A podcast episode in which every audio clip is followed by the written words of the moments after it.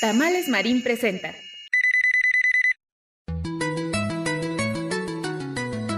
Estás escuchando Radio Yus, transmitiendo desde la Ciudad de México a través de www.radioyus.com.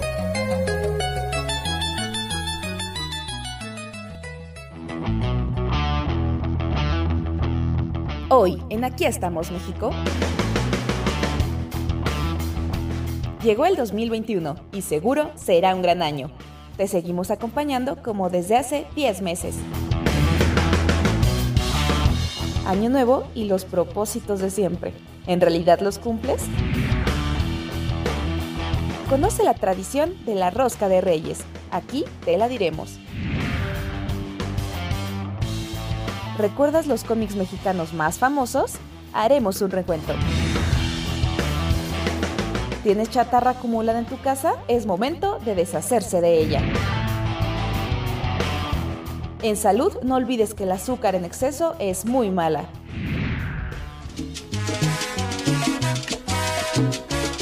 Conoceremos la historia del famoso salsero Oscar de León. Llorarás y llorarás sin alguien que te consuele. Así te darás de cuenta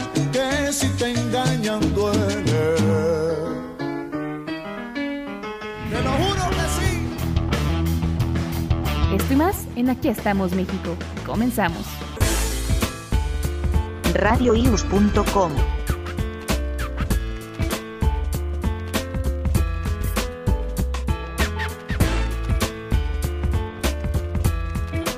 A todos mis amigos, donde quiera que se encuentren, les miento si les digo que no fue nada fácil para mí después de pasar un año tan terrible como lo fue el 2020. No todos hemos tenido la misma suerte. Algunos ya no están, otros han tenido que pasar por la pérdida de un ser querido. Hay una gran cantidad de personas que están sin trabajo, no consiguen cómo llevar el pan a sus hogares. Nadie estaba preparado para esta gran catástrofe.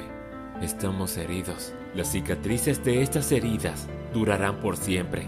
La situación es muy desgarradora. Todos hemos derramado lágrimas. Todos nos hemos lamentado porque todos somos de la misma especie humana. Ahora este nuevo año que se aproxima, ni siquiera podemos decir borrón y cuenta nueva, porque no hay forma de que podamos enterrar todo esto bajo tierra. Solo nos queda sanar poco a poco, asimilando, aceptando. Sanar tantas heridas es un proceso que requiere tiempo, que requiere tiempo. Pero estoy seguro que en este año 2021 comenzaremos a sanar nuestras heridas. Nos levantaremos, libraremos la batalla, liberaremos nuestras mentes. Vamos a mantener la ilusión por vivir. Nos llenaremos de todos los buenos momentos que compartimos con los que ya no están.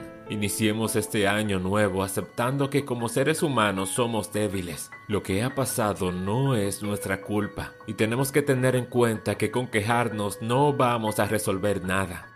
No pensemos que en este año 2021 estamos acabados, que nos lo han arrebatado todo y ya no tenemos nada, porque hay algo que nadie nos puede quitar, y es nuestra capacidad de enfrentar todo tipo de situaciones adversas, ese poder que nos permite transformar el dolor en un motor que nos da fuerza para poder salir a flote. Este año trata de ser fiel a ti mismo a tus valores, a tus principios, a tus deseos. Respétate y respeta.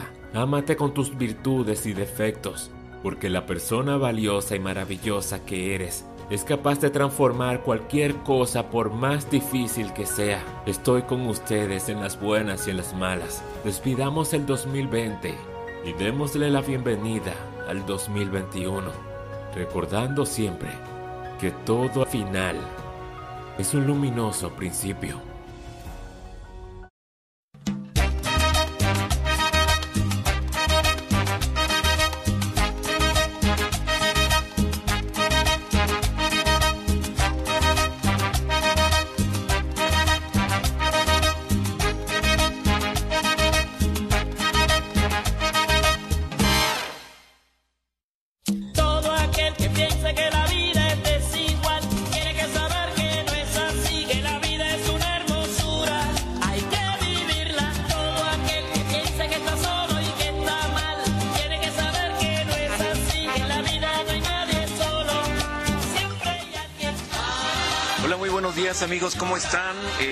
Año nuevo a todos los que nos escuchan. Estamos empezando este año con mucho entusiasmo, con mucho ánimo.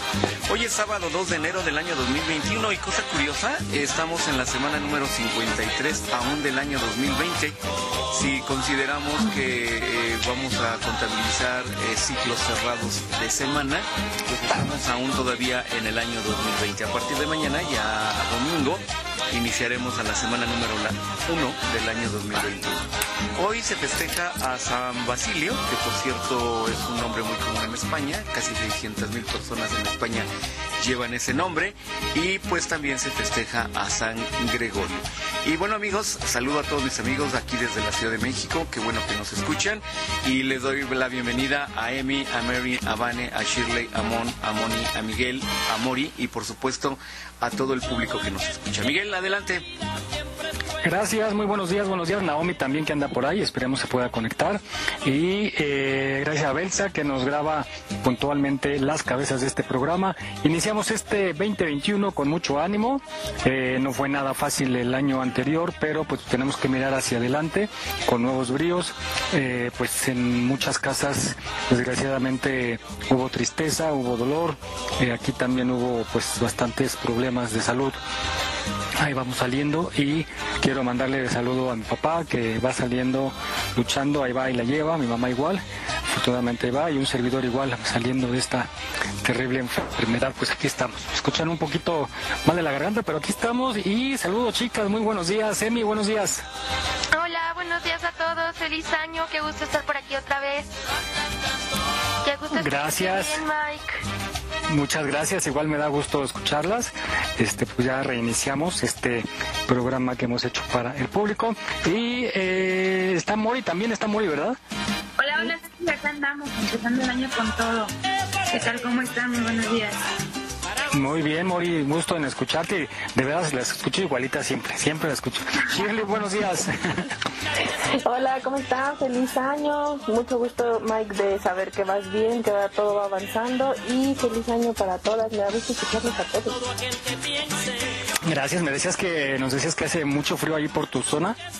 Sí, bajó muchísimo la temperatura, la verdad no sabría decirte exactamente a cuánto, a cuánto, pero en la madrugada estuvo muy fría, la de esa de la cama que se siente mojada cuando te acuestas, así estuvo de que te pasas tantito y regresas y ya estás súper congelada, así estuvo la madrugada en estos puntos. Sí, eso que la piensas, ¿no? Para pararte al baño porque ya, ya te imaginas cómo vas a regresar todo, todo frío, todo mojado. Bueno, y pues está por conectarse eh, esperemos que pueda conectar, y Mary desde Puerto Vallarta. Y Jesús, muy buenos días. Hola Miguel, muy buenos días. Oye, pues nos da mucho gusto a mí en particular que la vayas eh, superando. Eh, sé que esto es complicado, es preocupante además, eh, pero qué bueno. Afortunadamente has tenido la ayuda médica y el apoyo para poder superar esto, ¿no? Y bueno, también algo que les quería comentar, todos los que estamos aquí ahorita, finalmente somos sobrevivientes del año 2020 que desgraciadamente hubo muchas personas que ya no tuvieron la gran oportunidad de continuar entre nosotros, ¿no? Eh, quiero quizás pues reconocer eh, a todas esas personas que pues ya no están. Eh, la vida es así desgraciadamente, pero los que estamos aquí a seguir luchando y con todo el entusiasmo y en todo el ánimo. Adelante Miguel. Así es, pues muy difícil, muy difícil, pero tenemos que mirar hacia adelante, no dejarnos vencer, aprender, eh, mucho aprendizaje, sobre todo en personal muchísimo, de, muchas cosas, de todo, de todo aprendemos a valorar más que nada la vida y a aprender sobre todo que somos vulnerables, que no somos invencibles ante la naturaleza. Y bueno, pues quiero mandarle también un caluroso saludo a Sandy, que es la persona que se está haciendo cargo de mi papá, junto con Israel, Luciel y toda la familia. Andan dándole todas las atenciones y aquí en casa mi sobrina Rosy nos anda apoyando con todo. Y también un abrazo muy fuerte a Jacqueline Saavedra, nuestra compañera que pues tuvo la pérdida de, un ser querido y pues ya que te mandamos un fuerte abrazo y a seguir adelante. Bueno, chicos, pues bueno, yo nada más quisiera tocar el tema de la pandemia. En realidad, eh, no hay mucho que tocar. Ya lo habíamos platicado que iba a ser un caos enero y febrero. Lo está haciendo. Eh, ante un gobierno mediocre, ante un gobierno populista que le echa culpas al pasado, que no puede mover un dedo, que no tiene la capacidad de resolver y dejó solos a la gente, los ha dejado solos. Y se acuerdan que habíamos dicho que el primer trimestre iba a ser de empezar a ver apoyos, pues es botín, es botín porque es un año electoral y están haciendo de los recursos un botín. Y bueno, es un gobierno que no tiene ni la más mínima idea de qué está haciendo ahí, de qué, cuál es su obligación. Me recuerda mucho Jesús, no sé, eh, remontándonos a la época del sismo del 85, cuando la población estuvo sola y la, sociedad civil fue la que se organizó y pudo salir adelante. ¿Cómo es posible que el gobierno no pudo controlar en esta ocasión eh, suministro de oxígeno? Hubo muchos fraudes, hay muchos fraudes con los tanques de oxígeno, hay mucho, mucha alza de precio, no pudo controlar esto, no pudo controlar que los eh, en la aduana bajo el pretexto de la vacuna que se hizo todo un show, que no era necesario ser un show. La vacuna se trae, se aplica y punto, no se hace fiesta ni se hace de circo, como acostumbra este gobierno. Eh, no puede ser que equipos médicos estuvieran atorados y están hasta la fecha atorados en la aduana y no pueden llegar a la gente que lo necesita porque le están dando prioridad al show, al circo del gobierno federal de, de las vacunas. Pero bueno, dejemos atrás eso, un gobierno que está va, va a cosechar lo que sembró.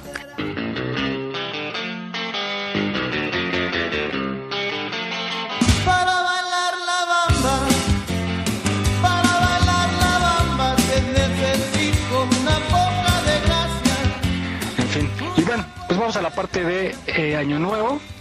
Eh, pues todos tenemos propósitos. Ustedes, chicas, ¿cuáles tienen? Eh, Emi, ¿tú tienes algún propósito de Año Nuevo?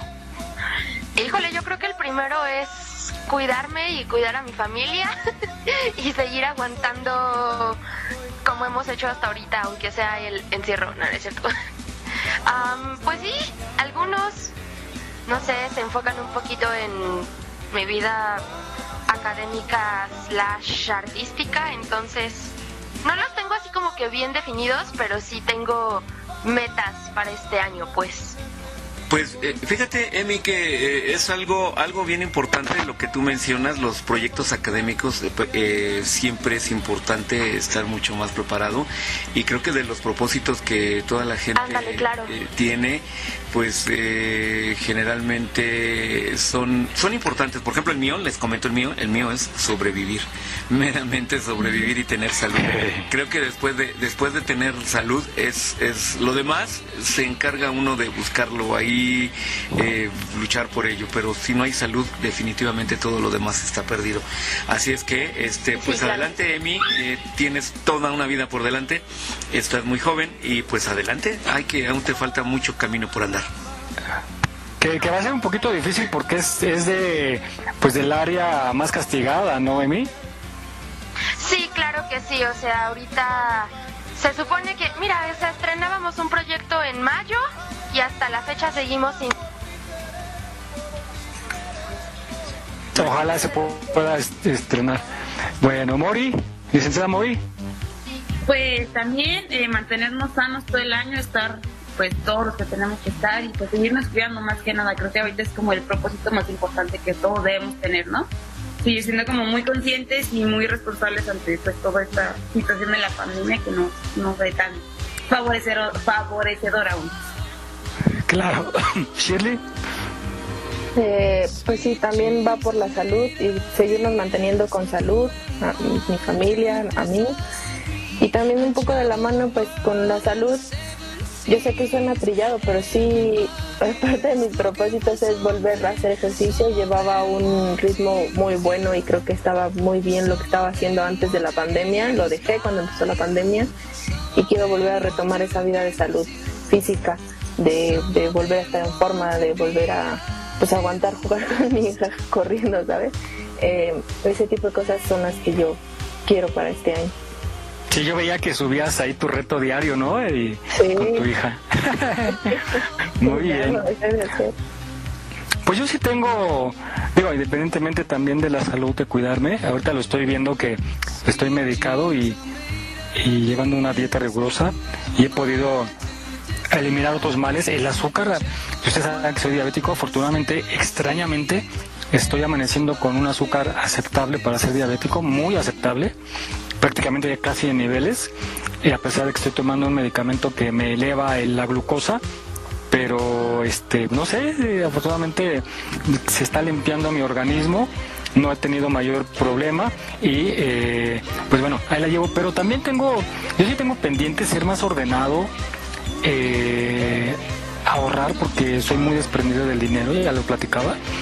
Este y ser menos enojón muchachos de veras este las últimas semanas he sido muy enojón y, pues afecta eso la salud, ¿no? Además de que no se ve uno nada bien. Entonces, son como mis propósitos. Vamos a escuchar esta cápsula que nos habla justo de los propósitos tradicionales de Año Nuevo el año inscribiéndonos al gimnasio, empezando la dieta, terminando todo el trabajo que teníamos pendiente y para marzo ya estamos comiendo pan otra vez, ni nos acordamos cómo se utilizan las máquinas del gimnasio y estamos perdiendo el tiempo como siempre lo hemos hecho. ¿Por qué pasa esto? Por falta de visión y de compromiso. Nosotros como humanos somos seres de hábito y si queremos empezar a hacer algo que nunca habíamos hecho, tenemos que tener la meta en la cabeza todos los días. Vamos a hacer un calendario de metas. Lo primero que vamos a hacer es en una hoja escribir un calendario normal, asegurándonos que cada cuadrito sea grande. Si no quieren hacer uno ustedes mismos, lo pueden descargar de internet. Luego vamos a tomar nuestra lista de metas inteligentes y vamos a mirar las metas que tienen una fecha específica de terminación algo que ustedes saben que para tal fecha específica tiene que suceder. Luego, con colores específicos vamos a marcar en el calendario la fecha que queremos para lograr esa meta. Y en la parte de atrás de nuestro calendario vamos a escribir los pasos diarios específicos a seguir para lograr dichas metas. Por ejemplo, una de las metas que yo tengo para este año es mudarme de la casa. Entonces, mi plan a seguir sería el siguiente. Entre enero y febrero tengo que buscar apartamentos e ir a mirarlos. En febrero tengo que empacar, tirar y regalar todo lo que está en la casa actual en la que vivo. En febrero tengo que ayudarle a mi mamá a terminar de empacar lo suyo. Y en marzo tengo que comprar lo que falta de decoración y muebles para el nuevo apartamento. Ustedes pueden hacer lo mismo con cualquier meta que tengan. La idea es que marquen en su calendario la fecha específica en la que quieren haberlo terminado y el paso a paso marcando días específicos que van a hacer para poder planear su meta y materializarla en la vida real. ¿Qué efecto tiene este calendario en nuestro cerebro y por qué es tan útil? Primero, nos aterriza para que nuestros deseos dejen de ser ideas y se conviertan en planes. Segundo, cuando tenemos una fecha límite, nos impulsa a saber que no podemos empezarlo mañana porque si no, no lo vamos a alcanzar a terminar. Tercero, nos acerca la sensación de accomplishment o de saber que estamos logrando lo que siempre hemos querido y que no se queda solamente en un, ay, algún día me gustaría mucho que eso sucediera. No olvides seguirnos en nuestra página en Facebook. Aquí estamos, México. Más de 10 meses contigo. En Aquí estamos, México, estamos comprometidos a llevarte contenido de calidad y lo hacemos con mucho gusto.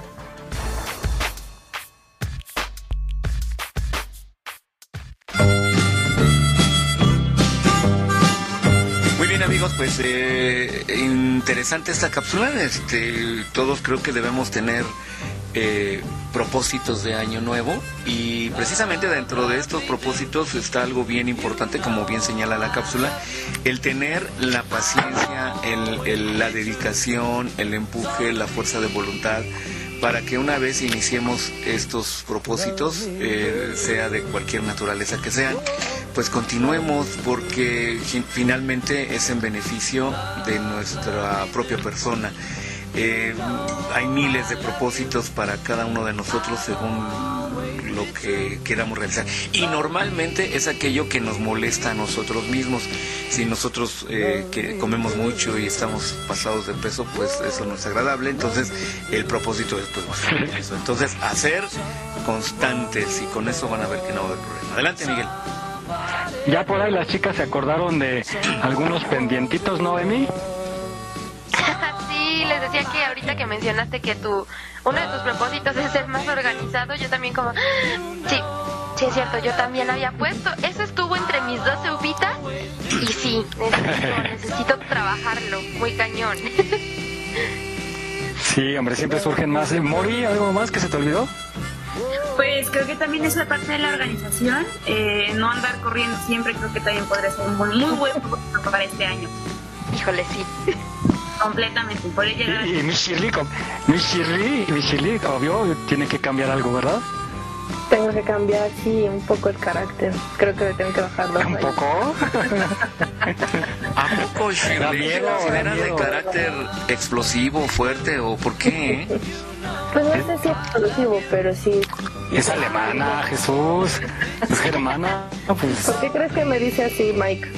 Oye, pero, pero la, la- lo, lo que te conozco a través de todo este tiempo y que te escucho cada ocho días, eh, te, te ves que eres una persona pues eh, dulce. Yo no veo por qué digas eso. Se oye, una, se una oye. mala apreciación tuya. Sí, mira, trato de ser, trato, de verdad que sí trato de ser como lo menos explosiva de- posible, pero sí, llega un punto en el que sí ya, ya no puedo. Bueno, casi miedo, todos, Jesús. ¿no? Eh, Aparte, finalmente, sí. Y aparte soy muy pushy, ¿sabes? O sea, como algo me, no me gusta y ya, bueno, ¿sabes? No, pero esta sí saca la UCI, Jesús. Esta sí no es así como de. Saca la no se enoja ya. y órale. Sí, saca la subametralladora UCI.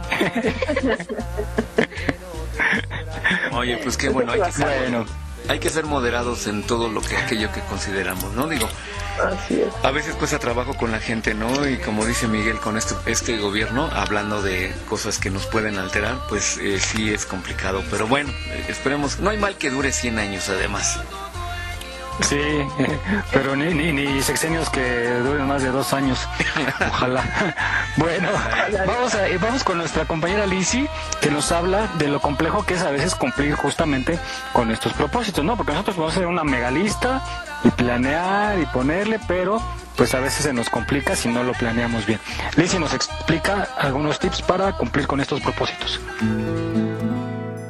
Excelente sábado a todos, un gusto estar aquí con ustedes nuevamente.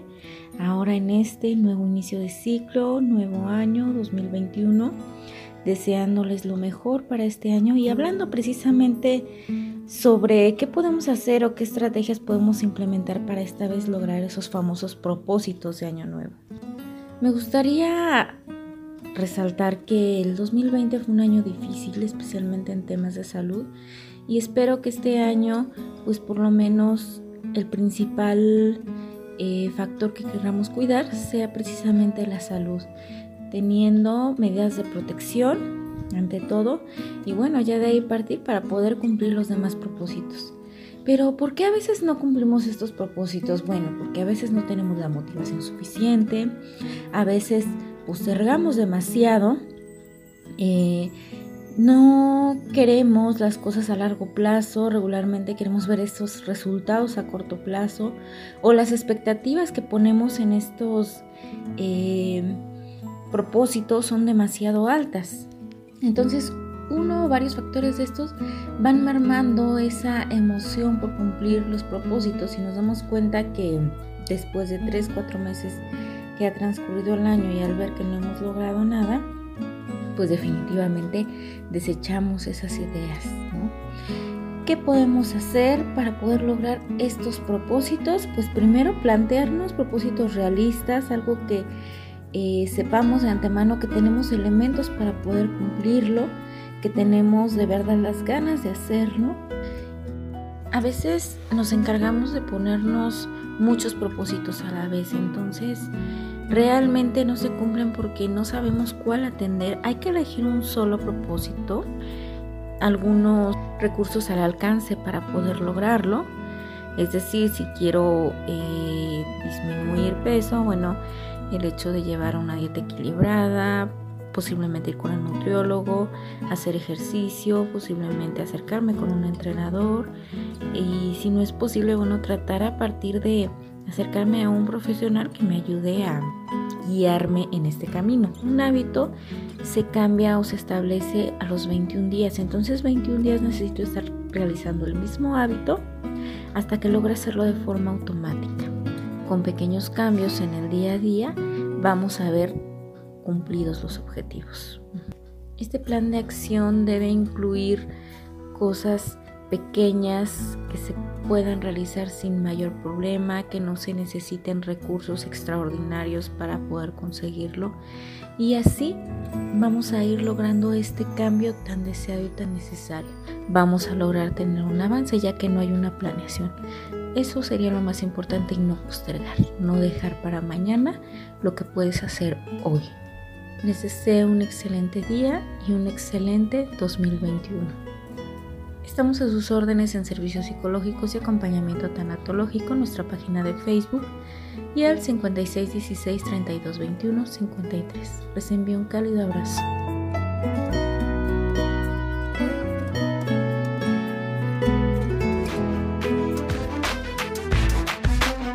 Aquí estamos, México. Esperamos tus comentarios a nuestro WhatsApp 56 294 1459. 56 294 1459. Continuamos. Muy bien, pues eh, a echarle ganas con los propósitos de Año Nuevo. Normalmente los propósitos de Año Nuevo son para nuestro beneficio. Adelante, Miguel. Oye, sí, sí, sí, hay que, no hay que dejarlo, no hay que dejarlo. Además, ahora que ya tuvimos mucho tiempo para reflexionar. Oigan, ¿qué creen que estaba oyendo una nota sobre que estaba esperando a ver si salía Mary, pero bueno, todavía no, no se conecta? Este, un avión se hundió en Puerto Vallarta ayer con 60 personas, sí, pero afortunadamente fueron rescatados y con vida, sin ningún problema. 60 turistas fueron rescatados en eh, Puerto Vallarta que haya recogido algunos paseantes y empezó a entrar el agua al cuarto de máquinas, así como de película. Imagínense pasar el año nuevo al estilo Titanic. No, así era la, era la aventura que comprabas.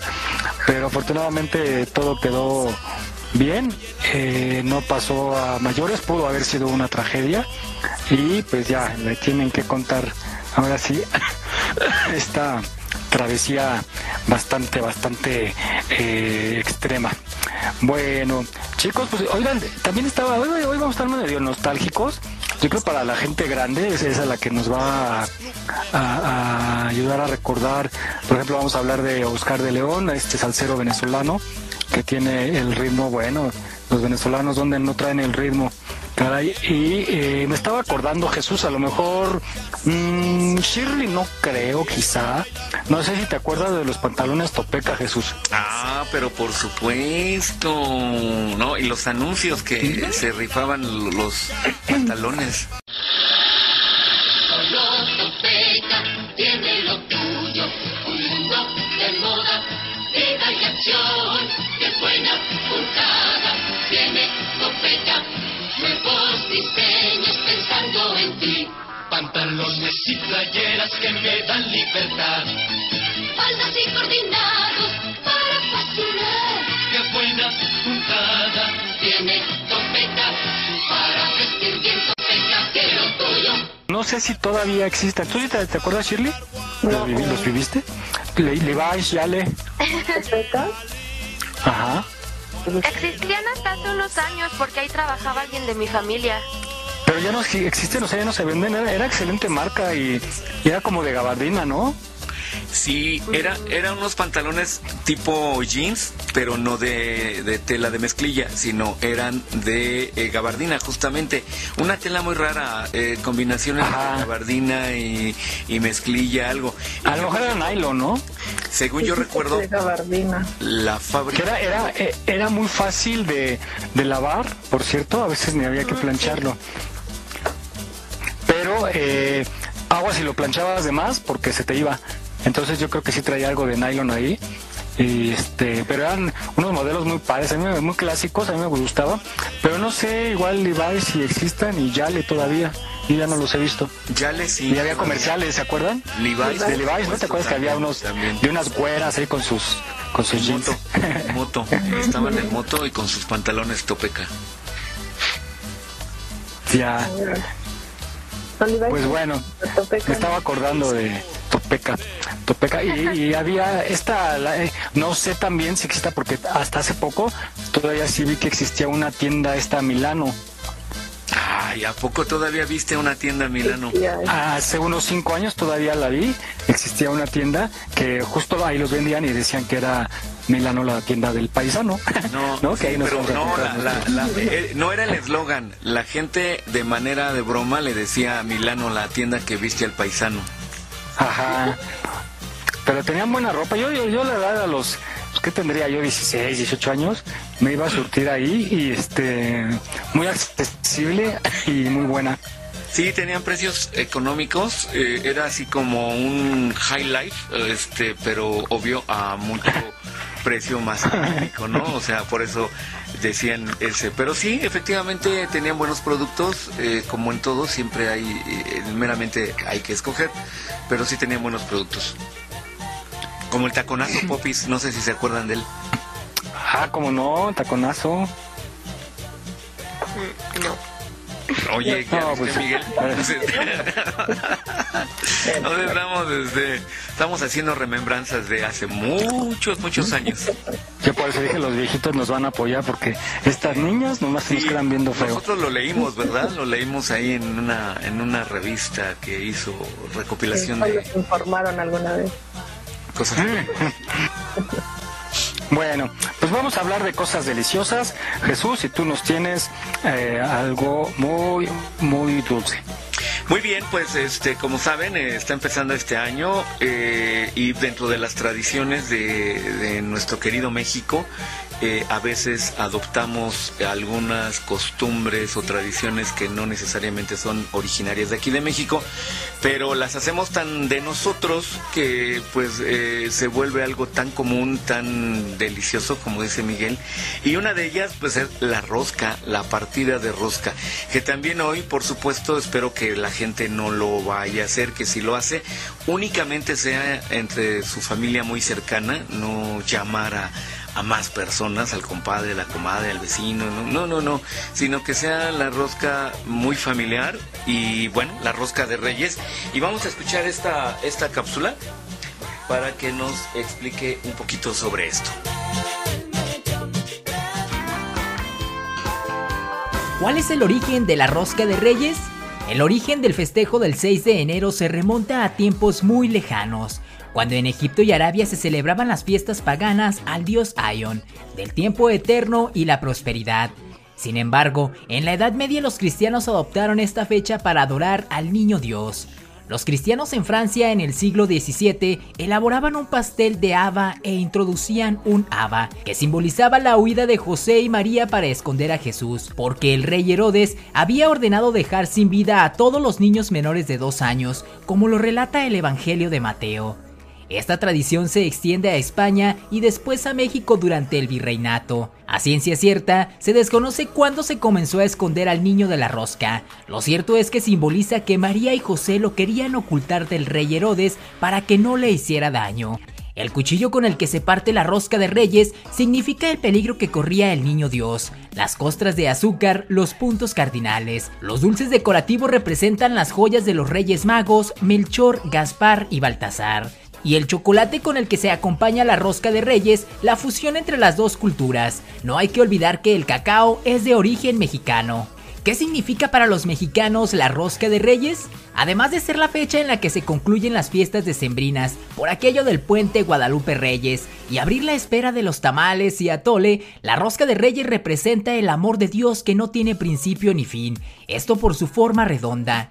Esta tradición que reúne a las familias el 6 de enero simboliza el día en que finalmente los Reyes Magos conocieron al Niño Dios y le llevaron regalos. A esta celebración se le conoce como Epifanía. ¿Cómo ha evolucionado la rosca de reyes? Aunque la rosca de reyes nació con un significado religioso y cultural, en la actualidad va más allá, pues para muchos es solo un pretexto para reunirse y ver a quién le toca el niño de la rosca, pues estos afortunados o desafortunados adquieren el compromiso de regalar tamales y atole el 2 de febrero. Las transformaciones de la rosca de reyes se deben a la evolución de la sociedad y a las estrategias de mercadotecnia para vender más este pan. Uno de los cambios principales es su forma y preparación, pues antes estaba hecha de haba y era redonda. en tanto en la actualidad es oval y ya no es hecha de haba. Los ingredientes son muy variados para el deleite de todos los paladares. Además, ya no solo se parte la tarde del 6 de enero, las reuniones para degustar una rosca de reyes pueden comenzar desde el primer día de enero y extenderse hasta el día 7 del primer mes del año. Puede compartirse con amigos y familiares. Incluso los restaurantes ofrecen este pan desde mediados de diciembre. Hace 70 años la comercialización de la rosca de reyes no era tan común y solo los estados del centro y sur del país tenían más arraigada esta tradición. Sin embargo, con el pasar de los años también se ha hecho común en el norte del país. Aquí estamos, México. Esperamos tus comentarios a nuestro WhatsApp 56 294 1459. 56 294 1459. ¿Te gustaría ser parte de nuestros patrocinadores? Envía un WhatsApp al 56 294 1459. 56 294 1459. Continuamos.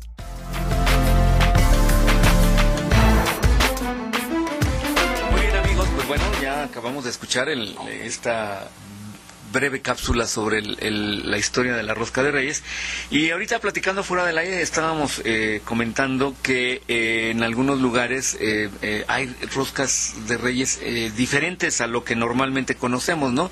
Entre ellas hay una rosca de taquitos de pastor, o sea, forman con cada taquito, como es pequeño, con la tortilla pequeñita, este, forman una rosca grande que será como de unos 60 centímetros de, de largo por unos 40 40, 30 de, de, de ancho, pues, y obviamente pues tiene su muñequito, ¿no? Y además, este, Emi, sí, nos estabas comentando tú de otras eh, roscas de, este, con Baby Yoda, ¿verdad? Sí, es que, o sea, pues ya como que pueden hacer, o sea, las rellenan de cualquier monito, eso se oye raro, pero de que hacen monitos de algún, o sea, bueno, en este caso yo les comentaba de unas de Star Wars, este, y pues con impresoras 3D o algo así, las rellenan de monitos de alguna cosa en específico, en especial, y les decía que yo desde el año pasado vengo buscando estas roscas que están que traen monitos de Baby Yoda en vez de monitos pues como los de cualquier rosca, entonces Oye, Sí, pero, eh, eh, pero eso es sencillo, simplemente hay que buscar en dónde hagan, y sí hay bastantes lugares donde te hagan las impresiones en 3D y les dices, oye, quiero este, este monito, este muñequito, lo quiero que me hagas cinco de ellos, ¿no? Y ya vas a la panadería y le dices, oiga, ahora quiero que me haga una rosca y en lugar de que le ponga el muñequito o el niño Dios, muchos se enojan porque dicen que no es este el niño que es eh, o el muñequito que es el niño Dios, pero bueno, este Ah, sí, para que cierto. para que nos entiendan. Este o el muñeco de la rosca. Oye, esa serie como de programa de televisión, el muñeco de la rosca. Este, Oye, sí. sí. Y bueno, que y lo metemos ahí. Oigan. Que nos metan. Adelante. Pues hablando de cosas deliciosas, Shirley nos va a platicar de unos productos que pues está comercializando en su zona, que están teniendo un gran éxito, que no son nada nocivos para la salud. Creo que lo nocivo es abusar, ¿no? De todo. O sea, ya depende de uno la cantidad que coma. Pero adelante Shirley con toda la gama de productos que ofreces para tu zona y que la gente los conozca. Así es, justo hablando de la rosca Reyes, lo que estamos haciendo nosotros es hacer el, el mismo pan que tiene la rosca Reyes, eh, hacerlo pero como muffins, así chiquitos, con su azuquita, con su... Al principio, digo, Maggie ya los probó, al principio no tenían azuquita, pero ya le pusimos azuquita con su ate por, por, eh, depende del paquete que nos pidan de 6 o de 12 tiene sí tiene muñequito de rosca y todo o sea sí sí lo pueden Muy poner. ricos, muy ricos. ahorita eso es lo que estamos haciendo eh, digo ¿A- a dónde te lo pueden pedir? no, lo pueden pedir hay tenemos una página en Facebook que lo pueden buscar como Amorcinis con apóstrofe al final en- antes de la S Amorcinis lo buscan en Facebook y ahí pueden ver todos los productos que tenemos y también ahí nos pueden contactar para que se los llevemos lle- eh, entregamos solamente en el sur de la ciudad de México y ahí tienen Muy bien, otros realmente se los recomiendo. Yo tuve el gusto de probar todos esos productos, por eso enfermo. Ah, no es cierto. No, están deliciosos. Eh, de repente se abusaba, ¿verdad? Los probaba demasiado, pero este muy recomendables. Ahí tienen usted.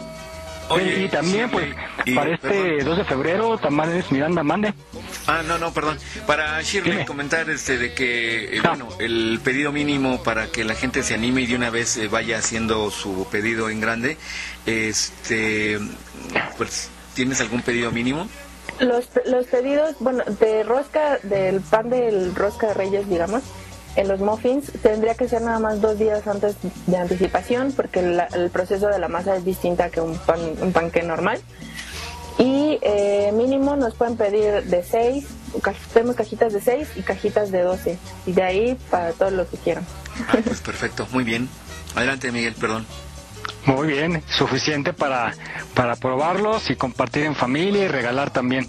Y pues para este, decía yo que para este 2 de febrero, eh, Tamales Marín les ofrece los mejores tamales de México para su casa y eh, los pueden pedir con anticipación al 55 5 904 8408. Lo voy a repetir, 555 904 8408. De verdad se los recomiendo. Los mejores tamales de México es nuestro patrocinador. Somos orgullosos receptores de ese patrocinio y ya tendremos el gusto. Ya nos mandó unos tamalitos. Están deliciosos y pronto los vamos a compartir en equipo. Tamales Marín presenta.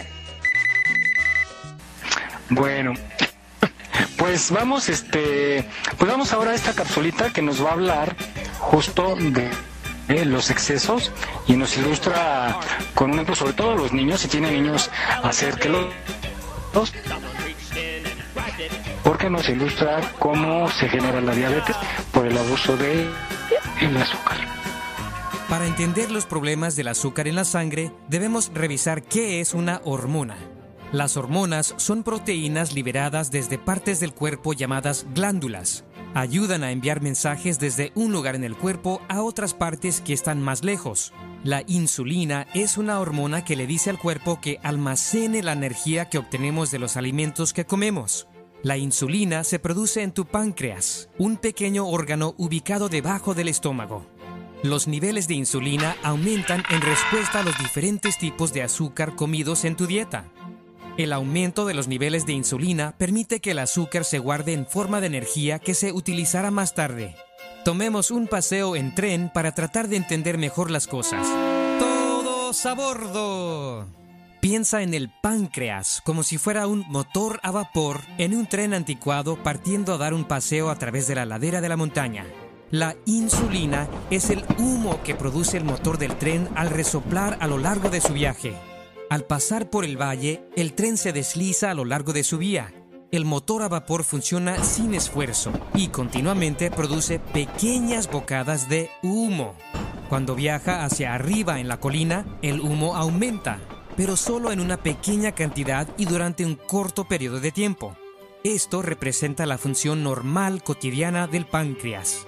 Cuando el páncreas no está sobrecargado de trabajo, elabora pequeñas cantidades de insulina. Una pequeña colina representa una comida que se traduce en niveles de insulina que suben temporalmente. Cuando el tren comienza a viajar por una montaña muy empinada, el motor pone en marcha sus engranajes. A medida que el tren sube, el motor quema más combustible y la salida humo empieza a aumentar. Inicialmente, la velocidad del tren no cambia y los pasajeros no son conscientes del esfuerzo que se le demanda al motor. Esta montaña empinada representa la prediabetes. Cuando una persona come más de lo necesario, el páncreas tiene que trabajar en exceso y elaborar más insulina. El individuo no siente esta presión sobre el páncreas. Si el tren tiene que continuar subiendo la montaña durante un largo periodo de tiempo, el motor comenzará a agotarse y el tren se hará más lento, disminuyendo el humo producido. Al igual que el motor con exceso de trabajo, el páncreas también puede empezar a agotarse. En la diabetes mellitus, la cantidad de azúcar en la sangre es alta por varias razones. El páncreas no puede producir suficiente insulina porque tiene exceso de trabajo. Además, el aumento de peso hace que la insulina que tienes no funcione tan bien. El resultado final es que el azúcar de la dieta se acumula en la sangre. Agregar ejercicio a tu agenda y comer menos azúcar en tu dieta puede disminuir la presión sobre tu páncreas y mejorar los niveles de azúcar en la sangre. No olvides seguirnos en nuestra página en Facebook. Aquí estamos, México. Si tu ciudad cuenta con alerta sísmica, recuerda que puedes tener hasta 60 segundos para ubicarte en un lugar seguro. No bajemos la guardia. Continuamos. Pues ya saben, todo, todo con medida, nada con exceso, ¿eh? Todo, todo, aunque parezca bueno, muchas vitaminas, mucho ejercicio, mucha lectura, mucho trabajo, todo en exceso es malo. Siempre hay que darle, este, pues medida. Hay un, hay un dicho o una frase de Aristóteles y se le conoce como el justo medio aristotélico, ¿no? Entonces el justo medio precisamente nos habla de que los extremos, eh, siempre los extremos pues no son tan, tan positivos, ¿no? Quizá del término medio es lo más adecuado. Adelante, Miguel. Vamos a escuchar esta siguiente cápsula que nos, que nos ilustra qué hace el azúcar en nuestro cerebro, por qué algunos platillos son atractivos y por qué nos hacemos adictivos a lo dulce. Está muy interesante, los niños pónganle este, esta cápsula para que sepan cómo elegir entre el alimento que vale la pena y no excederse. De vez en cuando darse un capricho no es malo. Vamos a escucharla cómo actúa el azúcar en nuestro cerebro.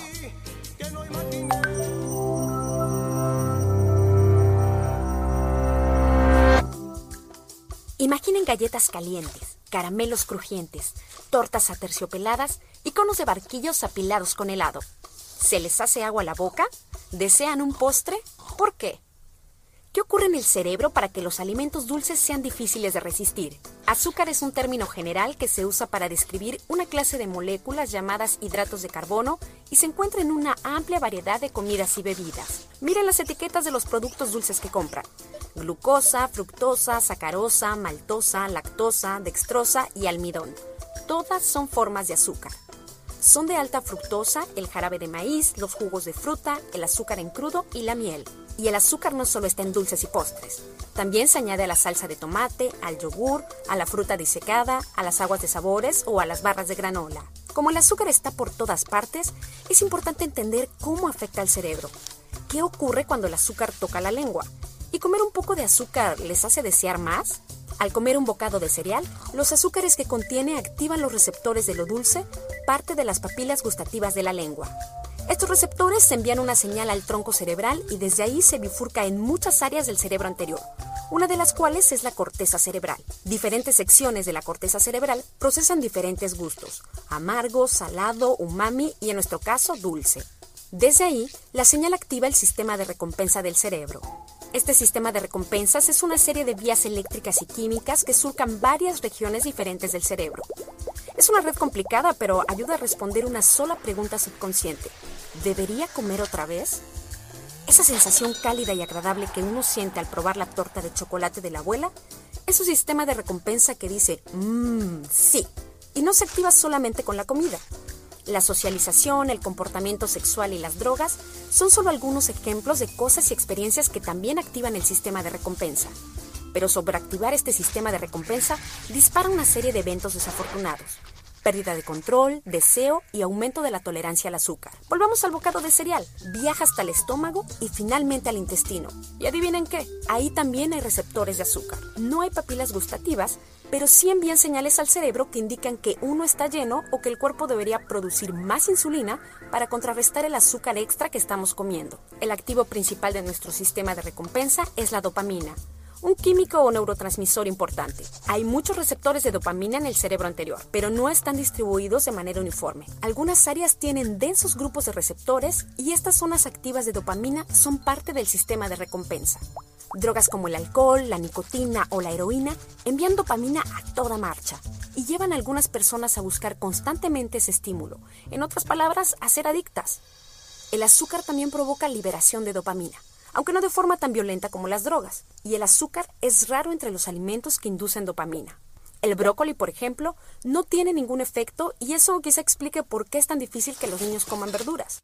Y hablando de alimentos saludables, digamos que tienen hambre y deciden ingerir una comida equilibrada. Al hacerlo, los niveles de dopamina suben en las zonas activas del sistema de recompensa. Pero si comen lo mismo muchos días seguidos, los niveles de dopamina subirán cada vez menos y finalmente se nivelarán. Y se debe a que, en materia de comida, el cerebro evolucionó para prestar especial atención a gustos nuevos o diferentes. ¿Por qué? Por dos razones. Primero, para detectar comida en mal estado. Y segundo, porque cuanto más variada la dieta, es más probable que obtengamos todos los nutrientes que necesitamos. Para mantener esa variedad, tenemos que poder reconocer nuevos alimentos y más importante aún, tenemos que querer seguir comiendo nuevos alimentos. Y por eso bajan los niveles de dopamina cuando el alimento se vuelve aburrido. Ahora volvamos a la comida. ¿Qué pasa si en lugar de un plato saludable y balanceado comemos alimentos ricos en azúcares? Si uno raramente come azúcar o no come mucha azúcar junta, el efecto es similar al de una comida balanceada. Pero si uno come demasiada azúcar, la respuesta de dopamina no se nivela. En otras palabras, comer mucha azúcar seguirá siendo recompensado. Así el azúcar funciona como una droga. Es la razón por la que la gente se engancha a comida azucarada. Aquí estamos, México. Esperamos tus comentarios a nuestro WhatsApp 56 294 1459. 56 294 1459. Más de 10 meses contigo. En Aquí estamos México estamos comprometidos a llevarte contenido de calidad y lo hacemos con mucho gusto. Continuamos.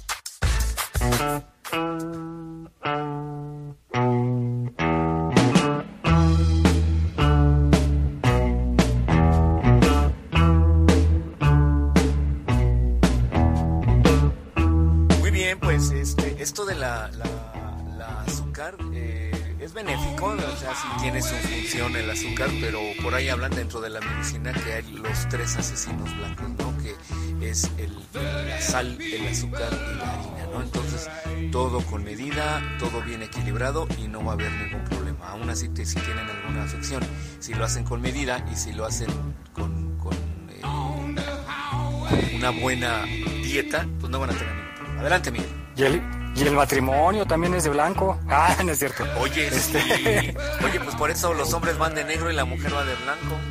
Sí, ¿verdad? ya te ves ahí como hijo, ya se me va a subir. Bueno, este, oye, pues estábamos platicando dentro de, de- fuera del programa, perdón, acerca de Telmex, Jesús, esta empresa del señor Slim está, estaba escuchando que está en riesgo de, de tronar y tú decías justamente un argumento que mucha gente está cancelando sus líneas telefónicas de casa, ¿no? Sí, es correcto. Eh, te comentaba fuera del aire, les comento ahorita a todos ustedes, al público, que cuando Telmex recibió la concesión por ahí de los años 90 más o menos, entre los 80 y los 90, eh, obviamente cuando Carlos Slim ah, tiene acceso a la compañía, pues era la única empresa telefónica. O sea, si una persona, una empresa quería tener su teléfono, o la tenía con Telmex o no la tenía.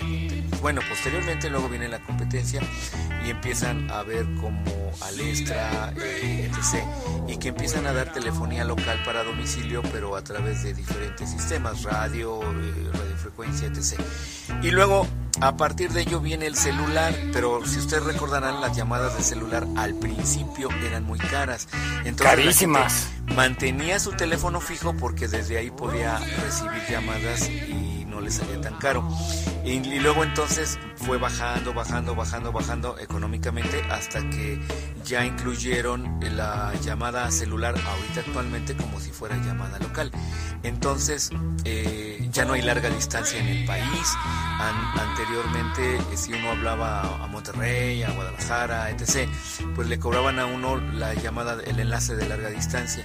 Entonces todo esto, a partir de la telefonía celular, el WhatsApp, el Facebook, eh, todo este tipo de redes sociales también que sirven para comunicarnos, pues fueron haciendo que la gente fuera desistiendo y viéndole cierta inutilidad a la telefonía local cualquier compañía. Ahora, la otra, ya para terminar, eh, si tú contratas un servicio de televisión por cable, pues ya te dan un teléfono también para que puedas usarlo. Es un teléfono IP y te dan un teléfono y ya con eso tienes la vida resuelta, que es algo realmente preocupante. Bueno, para los que están son trabajadores de Telmex o que están jubilados por el lado de Telmex. Muy bien, adelante. Pues nosotros que vivimos eso, eh, ahora sí que, ya- chicas, ustedes nada más están poniendo atención porque están bien jovencitas, pero yo recuerdo, Jesús, una línea, la lista de espera era hasta de dos años para tener tu línea telefónica.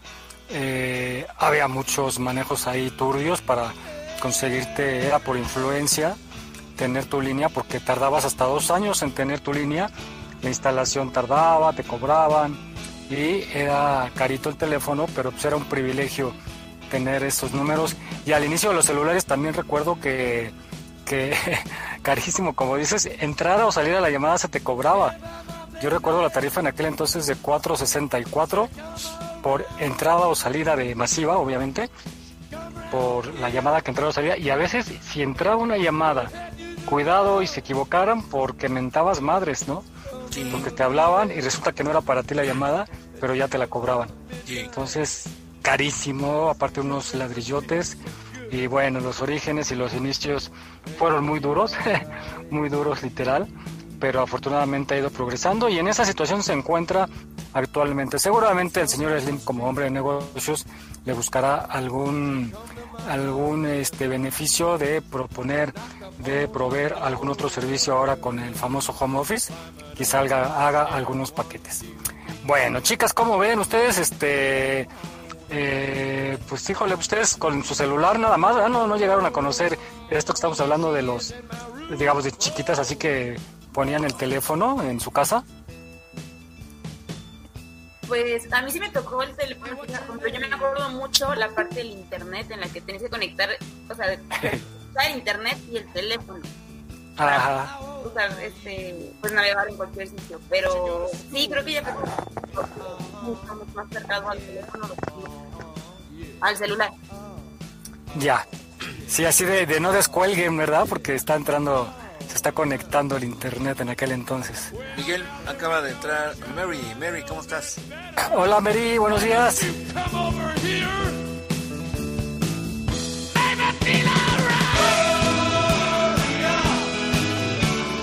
Hola, hola, ¿cómo están?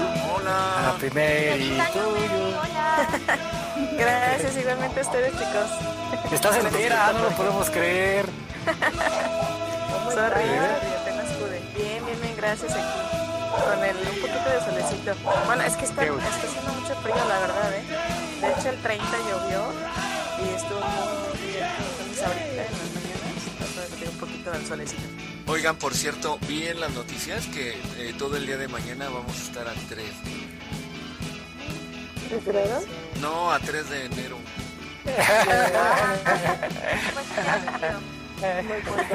Ay, Jesús. Qué soso.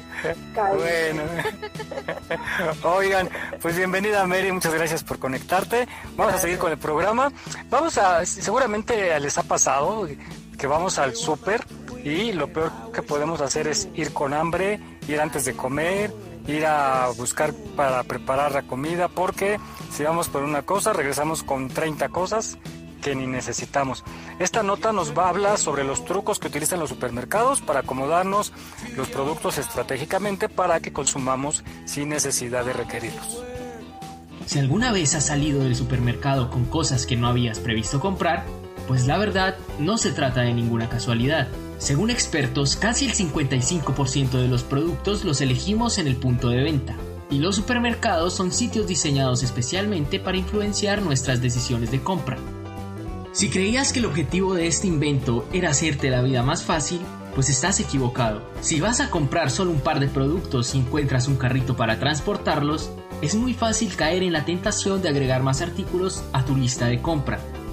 Pero eso no es todo. Los expertos aseguran que los carros de compra generalmente están diseñados para desviarse ligeramente hacia la izquierda, obligándote a que los sujetes con tu mano izquierda. De esta manera, tu mano derecha queda libre para alcanzar cómodamente más productos. El marketing olfativo puede impulsar las ventas de un negocio entre un 30% y un 40%. Los supermercados saben esto de sobra. Por ello, vemos hornos con comida instalados en los lugares más transitados. El olor a pan no puede faltar, pues está demostrado que este olor nos abre el apetito y solemos comprar más cuando tenemos hambre. Al tener mayor dificultad para acceder a los productos básicos y de primera necesidad, deberás dar más vueltas por el local y aumentan las posibilidades de que tomes algunos artículos en el camino. Se ha demostrado que solo con poner a la altura de los ojos un producto que se encontraba al nivel de los pies, se logra un aumento hasta del 80% en las ventas de este producto. Esta es la razón por la cual siempre se ubica al nivel de los ojos aquellas marcas más caras o las más rentables de determinados artículos. Los grandes comercios tratan de manipular nuestros movimientos a través de la música. Cuando el local está lleno se usa un ritmo musical que favorezca las compras rápidas. En caso contrario, en los momentos de poca afluencia se usa música tranquila, suave y lenta con el objetivo de prolongar la estancia de los consumidores. En promedio, una persona pasa 55 minutos en el supermercado. No es coincidencia que los precios siempre terminen en un 5, 7 o 9, pues estos números suelen atraer más la atención del consumidor, dificultan hacer comparaciones y psicológicamente crean la percepción de ser más económicos que los precios redondos. Los diseños de las grandes superficies están preparados para interrumpir constantemente nuestro andar. De esta manera, cada vez que paramos terminamos fijando la vista en algún producto o cartel promocional, Ver montones de artículos en desorden y apilados nos dará inconscientemente la sensación de que estos son más baratos. Aunque realmente no sea así, esta técnica es usada por las llamadas tiendas de oportunidades y vaya que les da buenos resultados. Las grandes empresas suelen pagar por contar con espacios destacados dentro de un supermercado y de esta manera transmitir la sensación de valor. Por ello, vemos que compañías como Coca-Cola tienen espacios físicos reservados para ellos, el resultado de esta estrategia es dinamizar las ventas y además aumentar la percepción de valor entre los consumidores. Muchos de ellos pagarán más por la imagen que por el producto en sí. Y finalmente, otra estrategia creada para engañar nuestros ojos. Las luces son usadas en las secciones de alimentos perecederos buscando dar una percepción de frescura. Generalmente se usan las luces fluorescentes en diferentes tonalidades según el objetivo, también se usa la luz con el objetivo de dar sensación de elegancia o valor a ciertos productos.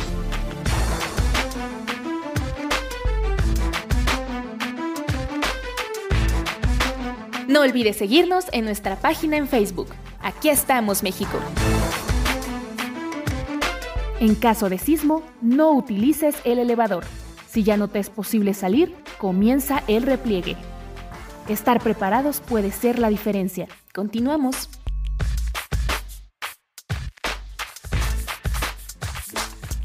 Bien amigos, pues bueno, ya sabemos cómo no ir al supermercado y cuidarnos de este tipo de eh, publicidad o, o, estrategia. Sería estrategia para, pues bueno, tener un poquito más de cuidado sobre ello. Adelante, Miguel. Pues sí, yo creo que la, la, clave será ir sin, sin hambre, ¿no? O sea, ir después de la comida tranquilito y con tu lista ya específica. O sea, eh, yo creo que en casa conforme vayan faltando las cosas, irlas anotando e ir sobre esa lista y evitar detenerse con productos nuevos, con ofertas, porque pues siempre nos pasa. Yo, yo sí soy víctima de los chocolates sobre todo. Siempre estoy en la hilera y agarrando chocolatitos y dulces, pero este, lo mejor es ir bien alimentado y con la lista en mano y con el dinero justo calculado, porque cuando llevamos tarjeta, cuando llevamos dinero de más, no nos medimos, ¿no? Exacto. ¿Ustedes cómo son, chicas, Mori? Mori, ¿tú se vas al súper así? Sí, sí voy al súper y también soy bien antojadista. Fíjate que es dulce casi no como, pero todo lo que es salado, así de que papitas, cosas me encantan. Creo que lo único que he aprendido a medir es con las galletas. Tengo como una debilidad muy fuerte con las galletas. No, no. Ya estamos. Colega. Mori, digo, Estemi. Ay, no, yo igual soy súper antojadiza, pero yo soy así de que dulcera, dulcera, entonces justo lo que comentan de que llegas y ves que los panecitos, que los hot cakes, que los chocolates y, y ahí se fue el doble de lo que traía previsto invertirle al súper porque pues lleve puros postres. Sí, caray. Yo soy, yo soy víctima de los Ferrero, de los chocolates Ferrero, de veras me matan los Ferrero. Y, y, he llegado a comprar, son caros, ¿no? Y a veces compro el paquetito de, 3 o de 10 de, o 9 creo es. Este y digo para toda la semana cuál al otro día ya no tengo nada. Entonces este de verdad y me encantan fríos pero uno de mis propósitos va a ser ese que un, un paquetito me dure una semana. Gran propósito oye gran propósito. Tú Shirley Yo cuando llego al súper, sí, también soy como muy más de papitas y cosas así, pero sí trato de ir por lo que necesito, porque si no, sí me descoso, ¿sabes? Es como... sí, entonces sí, porque no Eres de cuidado. Necesariamente, ajá, entonces sí, Así de, ay, viejo, había unos zapatos en promoción. Ay, ay, mira, me encontré esto para la niña. Porque Me compré cinco pares. Así, de, la- derecho a lo que voy y ya, así sin mirar a ninguna otra parte, porque si no, adiós. Claro. Mo- eh, Mary, Pues igual, igual que todos, la verdad es que sí son puntos estratégicos ahí en el súper porque también igual que Shirley yo veo cosas y yo, ay mira para mi niña y no sé qué, y cositas así, ¿no? Y también súper antojadizo también que se me pega que papitas, que galletas, que este, dulcecitos y todo ese rollo.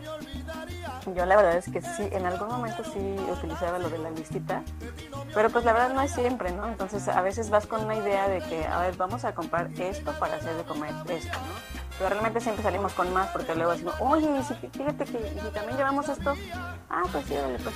Pero ya en el camino, o sea, siempre te corrompes porque te encuentras los dulces y las cacharitas así. Siempre se pega algo, la verdad. Sí, caray. Oye, este, Vania está por entrar, está haciendo intentos con el internet. Ojalá pueda el señor Slim, ayúdenos, Ay, por favor. Por favor. ¿Es su tío o qué? de- ¿Es su sobrino o qué? ¿Son parientes o qué? Ojalá, Bien. ojalá fueran. Sí, Sí, ¿verdad? Igual y sí, ¿eh? Bueno, les comento rápida. Yo soy adicto a los panditas. Uy, también. serio? Sí, pero son cañón. Un, día fui y me compré una bolsa de Aquilo de- de- en una tienda que hay que vende dulces al mayoreo. Fui y vi una bolsa de Aquilo. Dije, ay, qué padre, ahí compro mi. Pues me duró una semana. Fue demasiada azúcar para mí. No Y inventes. ya, ya evité, ya no los compro, ya no, no, no, no, me digo. con todo ¿Cuál- ¿Cuáles son los panditas, dices? Los panditas. Sí, y compro Oye, ya pero la dicen que están hechos de algo de cerdo, ¿cierto? No sé. Con razón me estoy Sí, poniendo mal. me gustan. Con razón me estoy poniendo. Dice que eso es lo de menos. sí, algo, algo leí que, que vamos a vamos a meter una cápsula la otra semana, pero sí tenían algo de cerdo y que no te iban a gustar alguna vez que supieras de qué están hechos. Ah, Yo bueno también que me me encanta, dices. como pero el cartílago para que Ajá. de que sea como grenetina para que todo cuaje es como cartílago de cerdo o algo así. Ah, Sí, pues es como así. la pata, la pata con la que comemos que es este de pata de pata, pata con tostada, también es de Ah. pata de cerdo y también o pata de res, cualquiera de los dos, y es cartílago finalmente y ese cartílago te ayuda, ¿no? es ayuda, sí. Ah, entonces no hay bronca. Ay, no, bueno. comiendo. Benditos panditas. Benditos. Pero sí tienen mucha azúcar. Condenados. Luego yo me Ah. los llegué a preparar, los congelaba y luego eh, los usaba como si fuera hielo. Me, preparaba, me preparaba mi vodka con, con este ¿En Órale. serio? con Canada Dry. No, riquísimo, ¿eh? O con agua china, muy bueno. Qué chido. No, sí. Eso sí ya es. es un- Excentricidades. Sí, sí, sí. O- Oye, Mary, platícanos tú lo que estás haciendo. El otro día estaba viendo unos productos que, que haces y que personalizas allá en Puerto Vallarta para la gente que está por allá y pueda tener acceso a esos maravillosos productos. Platícanos cómo es, cómo los puede conseguir la gente y para cuándo son las entregas. Claro que sí. Miren, estoy haciendo ahorita unos empaques personalizados. Estoy, empecé con una, eh, con unos empaques para las mini papitas que se llaman Six Pack y em, los hago personalizados, o sea, del tema que ustedes quieran, es para cualquier tipo de evento, para la pareja, para el hijo, para los papás, para aniversarios, bautizos, lo que sea. Ustedes pueden meterle no solamente las papitas, pueden meterle dulcecitos o incluso, por ejemplo, si algún este, tienen algún gusto por dulces, por ejemplo, por las panditas, igual pueden ponerle panditas, este, alguna dedicatoria, no sé, alguna foto incluso, ¿no? Eh, sí he hecho varios que me han pedido diferentes para cumpleaños y bueno, ahorita lo que he hecho es ese empaque, he hecho empaques para las galletas Oreo que también les gustan mucho, para pingüinos, eh, unas cajitas que son, ¿se acuerdan de los Boeing? No sé quién haya tocado Ajá. de los triangulitos. Ah, Claro. El empaque Boeing. Claro. Este, de esos también y le he metido, por ejemplo, le ponemos los Winnies, que eran como los que eran los Subus, pero ahora eh, se llaman Winnies. Eh, las, por ejemplo, hago unas también, unas bolsitas así, pero no de papitas, sino les pongo las gomitas de frutitas. Esas a mí me gustan más que las panditas. Las gomitas de frutitas sí quedan, están también muy ricas. Y para cualquier tipo de evento, o sea, realmente el diseño que ustedes pidan, con mucho gusto los puedo hacer. Y no solamente tengo aquí, también tengo envíos a México, es eh, más costo de envío. Pero, y si lo piden con tiempo, pues es- con tiempo estaría padrísimo. Pero entren a la página, estoy como Elena Magic, es M-A-G-Y-G. Y con mucho gusto los podemos atender. Estamos a sus órdenes. Van a ver que les va a gustar. Claro que sí, se ven padrísimos, yo otra vez lo estaba viendo. Sí, los triangulitos de Boeing, haz de cuenta que nosotros pues, pusimos en el árbol, o sea, con el dulcecito adentro y todo, les puse el hoyito y un hilito, así Y son del- lo colgamos en del- el árbol. Son del tamaño similar o igual al del triangulito del Boeing, ¿no? ¿O son Los que yo hice son más pequeños, Ah, son más más pequeños, pequeños. pero igual los puedo hacer más grandes.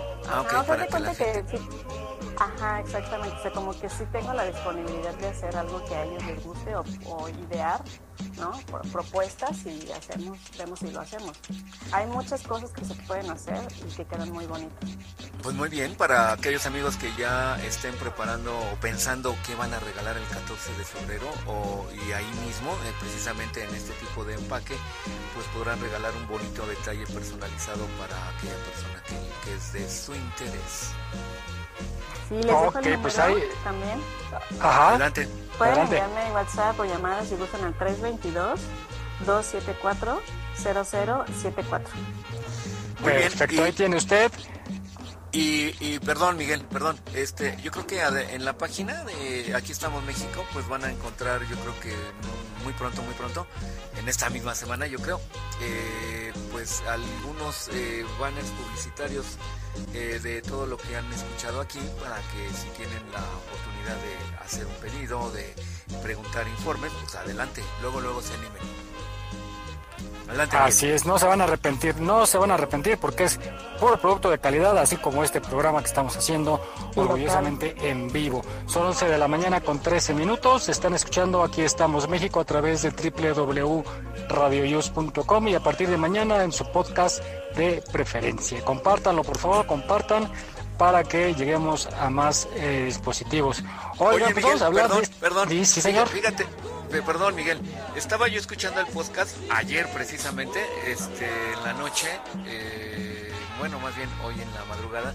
Me acosté y puse el, el, este, el Alexa de Amazon.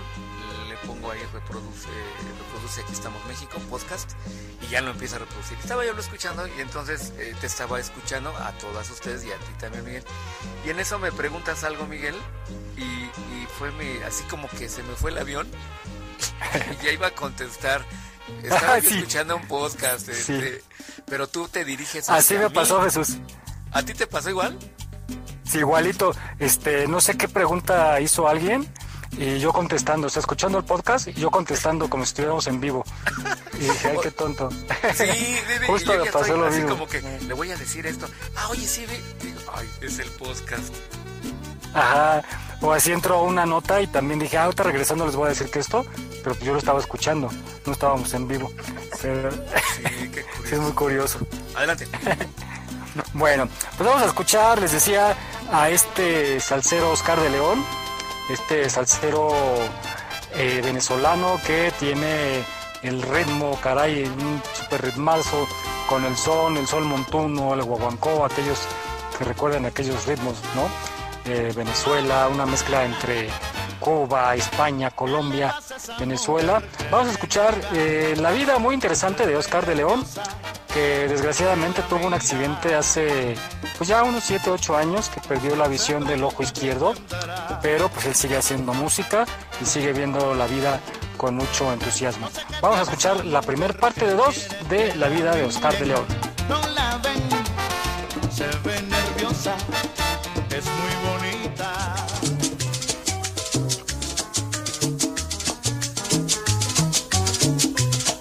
Bueno, circunstancias de la vida, me abrió las puertas ese ambiente musical y, ahí estoy, aprovechando todo lo que sea posible para darle al mundo lo que esperan de mí.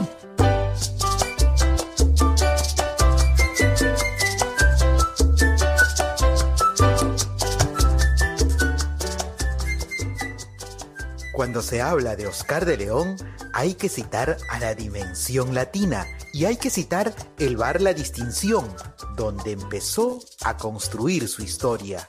Allí fueron sus primeras tocadas. Estamos hablando del 71. Habíamos hecho una presentación, una descarga prácticamente. Ese mismo grupo en que yo estaba hizo una descarga en La Distinción, que era la, la cervecería donde posteriormente iba a nacer la Dimensión Latina. E hicimos una presentación ahí, una descarga. Y eso sirvió para que el dueño me conociera o me recordara en el momento en que yo ofrecí posteriormente un grupo que no tenía, porque él estaba retirando a un grupo llamado Los Satélites que tocaban ahí. Y que dos sábados anteriores, de, antes de eso, yo había cantado un tema llamado Bonito Guaguancó, que estaba muy pegado en, Caracas, con Monguito. Y eso sirvió, pues, esa descarga que yo hice, y sirvió para dar referencia al, al encargado del sitio, a la distinción, para proyectar el, el inicio de la dimensión latina. Eran los tiempos en que junto al trombonista César Monjes y los músicos Helio Pacheco, José Rodríguez, José Antonio Rojas, Enrique Iriarte al piano, quien luego fue reemplazado por Jesús Narváez, estaban inquietos por mostrar su propuesta a los bailadores de su país.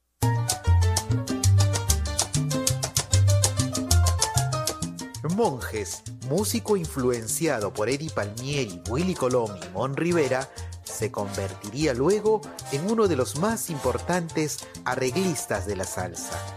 Oscar con su forma de tocar el bajo, sin hablar del cantado, más refina más al bajo. Ahí la yunta, lo que digo yo, era la percusión. José Rodríguez y Elio Pacheco. Como esos dos señores nadie toca.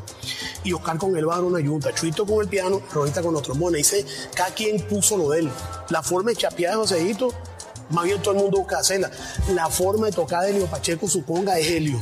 Entonces aquí yo creo que se juntaron seis personas con seis inquietudes distintas y ahí surgió la idea básica de Dimensión Latina. Yo siempre digo que Dimensión Latina no la hizo nadie, la hicimos seis personas. No, que tú hiciste Dimensión Latina o que la hizo determinado. No, la hicimos seis personas porque nadie le dijo a nadie cómo tocar. Siempre tuvimos un norte que fue Di Palmieri, que fue la Sonora Paseña, que fue el Gran Combo, pero, pero, pero todo lo que uno siempre ha mirado, eh, Rivera, pero, pero básicamente después de tocar los temas de Willy Colón y los temas de Impaliana y Extinción, fuimos creando nuestro, nuestro estilo. En 1972, Víctor Mendoza, productor musical del sello disquero Top Hits, los invita a grabar bajo su orquesta El Clan de Víctor y pegan el tema Pensando en ti. Tú me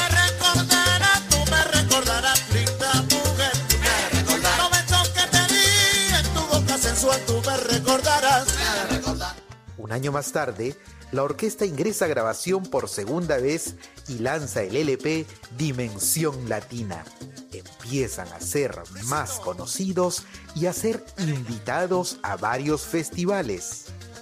En 1974 ingresa a la Dimensión Vladimir Lozano y en ese momento se consolida una de las delanteras más importantes que tuvo la orquesta.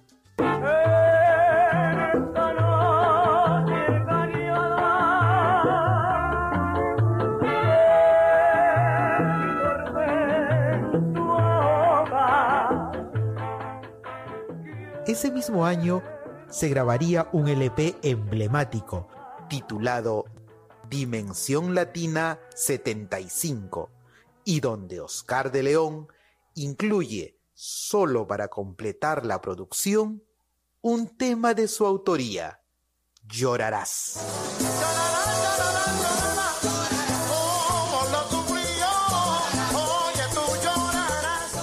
Tomemos en cuenta que en esa producción también habían temas como Param Pam Pam o Taboga, pero sería definitivamente Llorarás el tema que llegó al final quien encumbraría al artista.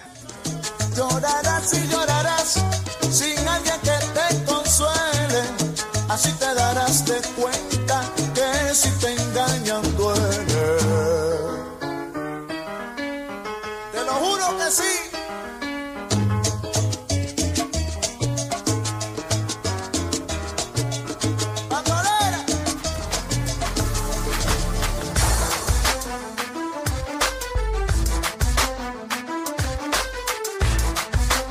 No olvides seguirnos en nuestra página en Facebook. Aquí estamos, México. En caso de sismo, no utilices el elevador. Si ya no te es posible salir, comienza el repliegue. Estar preparados puede ser la diferencia. Continuamos.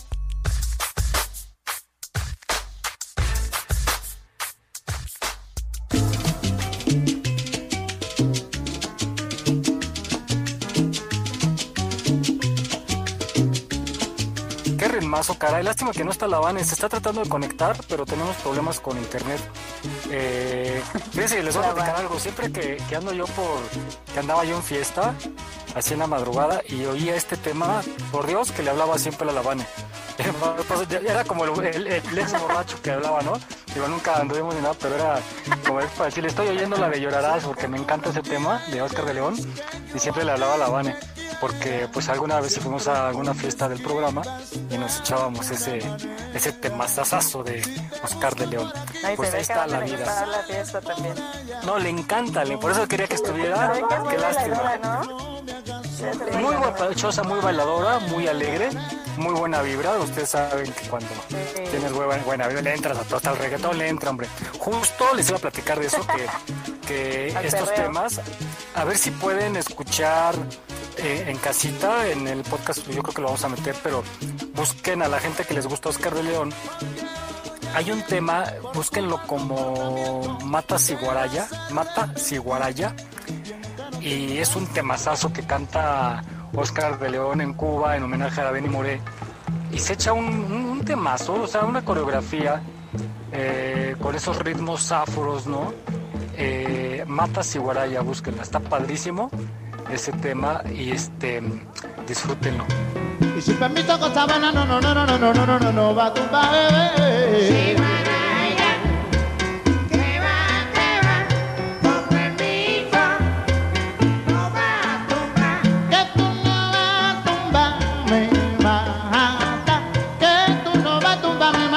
Si guaraya tú no vas a tumbar, na, na, ni, na.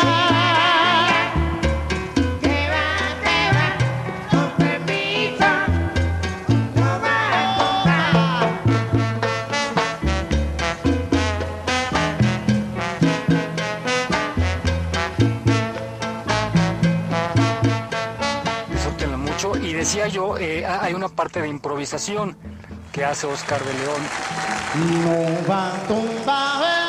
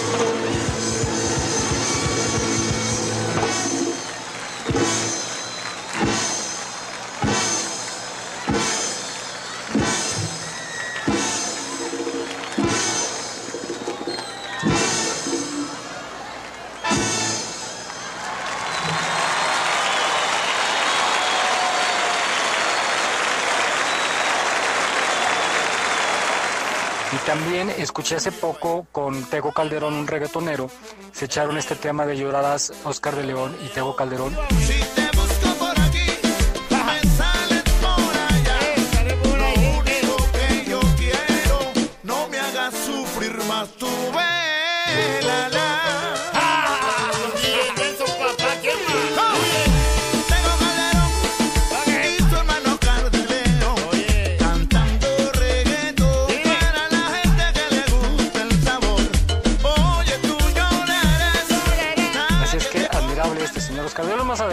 segunda parte. Bueno, oigan, pues ahora vamos con la- la- las acciones que hay que hacer este 2021 en casa y una de ellas es desechar cosas. ¿Cuántas cosas tenemos en casa que realmente no sirven. A ver, eh, eh, Mori, por ejemplo, tú tienes, acumulas algo que de repente digas, ¿para qué lo tengo? Y lo vas guardando en tu casa. Fíjate que es muy chistoso porque no, al contrario, más bien yo soy ese tipo de persona que tiro. Ay, no. Ya, mi mamá, por ejemplo, es como, no, no, no, ¿para qué tienes tantas cosas que no necesitas? A ver, relájate, las cosas.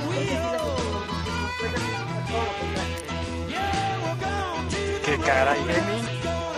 Ay, no, yo soy acumuladora en potencia. De hecho, estaba escuchando la cápsula la otra vez y sí fue como, tengo que empezarles a hacer caso. Tengo problemas. Tú, este, Shirley, No, sí es una acumuladora, pero llega un momento en el que ya hacemos como, como, revisión de, de todo lo que tenemos y sacamos. De hecho, por ejemplo, este, justo este mes de diciembre pasado sacamos por ejemplo, juguetes y, y donamos y hicimos ahí cosas y también ropa, todo lo vamos, tenemos que ir sacando porque no, de por sí no sabemos y luego voy acumulando cosas. Nos va a vomitar la casa. de esos. Va a, va a despertar entre cajas ahí. Eh, Mary, Pues fíjate que yo sí acumulo, por ejemplo, me cuesta trabajo sacar eh, ropa y a lo mejor zapatos. Y por ejemplo, ahora con mi bebé, sus cosas, ¿no? Como que su ropita, así cuando ya crece y voy guardando cosillas. Pero también agarramos un momento a ver, vamos a tomar a sacar lo que ya no nos sirve. Por ejemplo, ya regalamos muchas cosas de la niña. Y lo chistoso aquí es que, por ejemplo, mi esposo no es nada, o sea, es todo lo contrario, todo lo contrario. Así, de, a ver, no, esto ya no sirve, ya. Y hay veces que yo, por ejemplo, busco algo digo, ya lo tiró, resulta que ya lo tiró, ¿no? es una, una lucha diaria casi. Pero bueno, a veces es divertido. Pero sí, la verdad es que sí, sí me cuesta un poquito de trabajo, pero sí lo hago. Sí hago. Ya llega un momento como, no, ya, ya. Como dices, Chile, ya no, ya no cabemos, hay que sacar y que venga algo nuevo, ¿no? claro. Jesús, como buen inventor y, y- y técnico y reparador y todo, debes de tener lleno de mil. Pues Ya no cabe, Jesús. Yo lo que eh, junto mucho son libros, música, herramientas. Y, y todo lo que va con ello, pues eh, lo voy juntando. Pero ya eh, es cierto que hay que deshacerme de cosas. Voy a empezar, ya empecé más bien desde el año pasado, aprovechando la pandemia hacer. eh, Bueno, había mucho tiempo de por medio, pues a limpiar, eh, tirar cosas que en realidad ya no se van a usar. Incluso estaba yo viendo mis cuadernos de kinder, cuadernos de primaria, en serio. Y entonces ya todo eso ya a a donde de la basura. Lo único que sí quiero seguir acumulando y he seguido acumulando son los años. Así es lo que quiero desechar. Ni cómo deshacerte. Oigan, pues yo, yo soy también súper acumulador. eh, híjole, entro en dilemas porque eh, soy muy exagerado. No sé, me gustan las lamparitas, los radios. Si compro una lamparita, veo una lamparita, compro tres. Porque ¿Se coleccionas? no colecciono, lo que pasa es que, por ejemplo, soy muy, muy, muy aprensivo con los botiquines, por ejemplo, ¿no? Entonces, no solo quiero tener un botiquín, quiero tener tres botiquines, pero quiero tener los tres botiquines eh, abastecidos con todo lo necesario. Entonces, compro una lámpara y compro las tres. Pero de repente voy por ahí y veo otra lámpara un poquito más práctica o de más luz o no sé, ¿no? Compro otras tres. Y de pronto así voy acumulando, paz, paz, paz. Luego, llevo yo 33 años dedicado al video.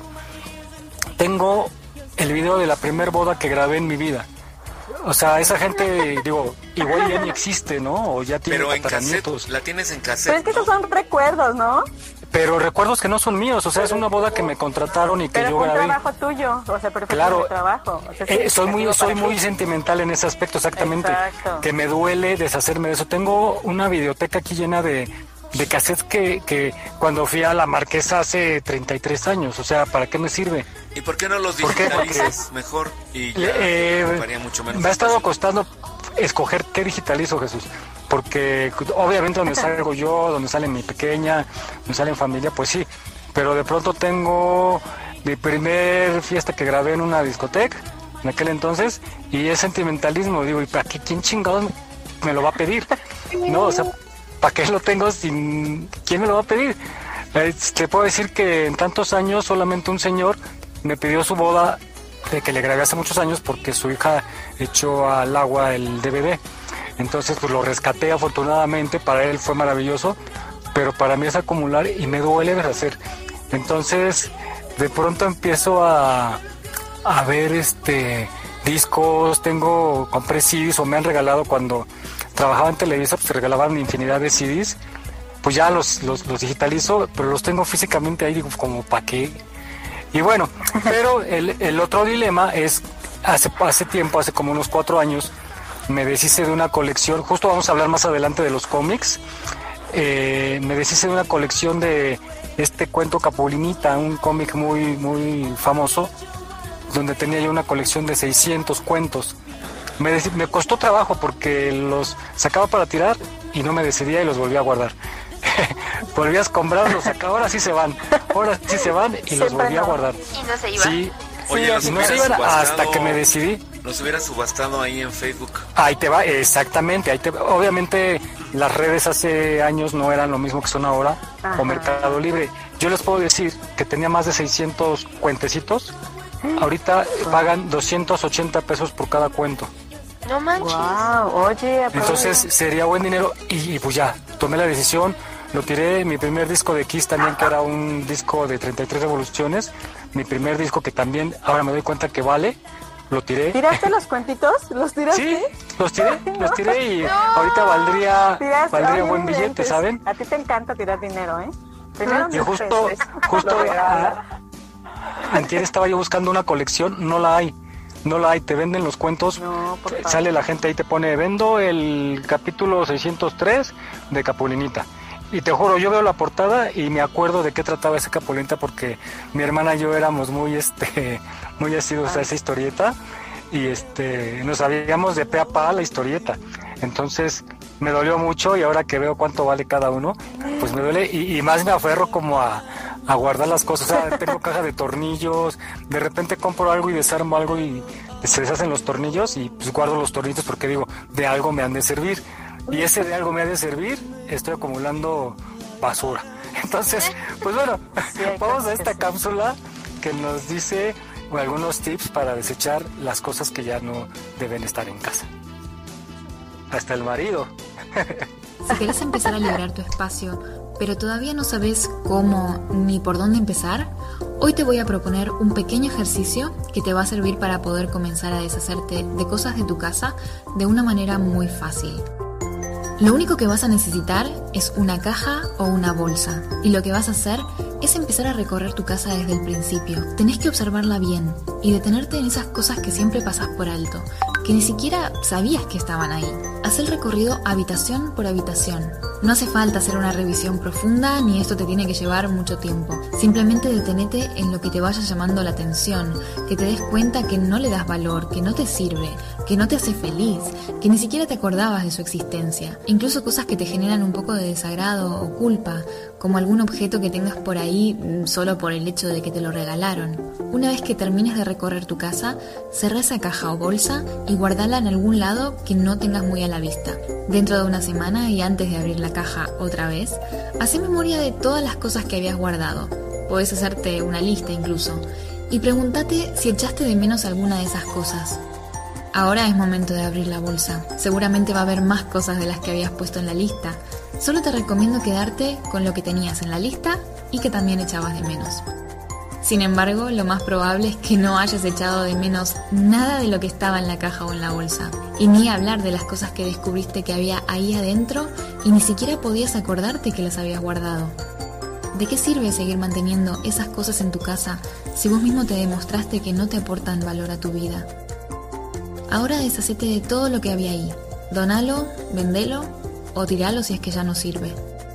Desechar requiere práctica y esta puede ser una manera muy fácil de empezar a ejercitar el músculo del minimalismo. No olvides seguirnos en nuestra página en Facebook. Aquí estamos, México. Más de 10 meses contigo. En Aquí estamos México estamos comprometidos a llevarte contenido de calidad y lo hacemos con mucho gusto. Continuamos. Ahí tiene lo importante que es deshacerse y eh, con pies de plomo, con corazón de hierro, porque si no, nunca los vamos a deshacer de esas Sin llorar. cosas que nos estorban. no, eh, bueno. Oigan, pues vamos a tocando el tema que eh, comentábamos, vamos rápidamente con la historia de los cómics mexicanos. Ha habido unos cómics muy, muy padres. Jesús, no sé, regresando ahora sí con eh, nostalgia de los viejitos. No sé si te acuerdas, yo cuando iba a cortarme el cabello, esas, esas novelitas que nos prestaban en la peluquería, ¿no? Sí, el Calimán, el Payo, Fantomas, Lágrimas y Risas, eh, Yesenia, Rarotona, Oye, todos yo soy más del libro vaquero para acá. Oye, nosotros Oye, ni siquiera padre, podemos tampoco. opinar. Pues no.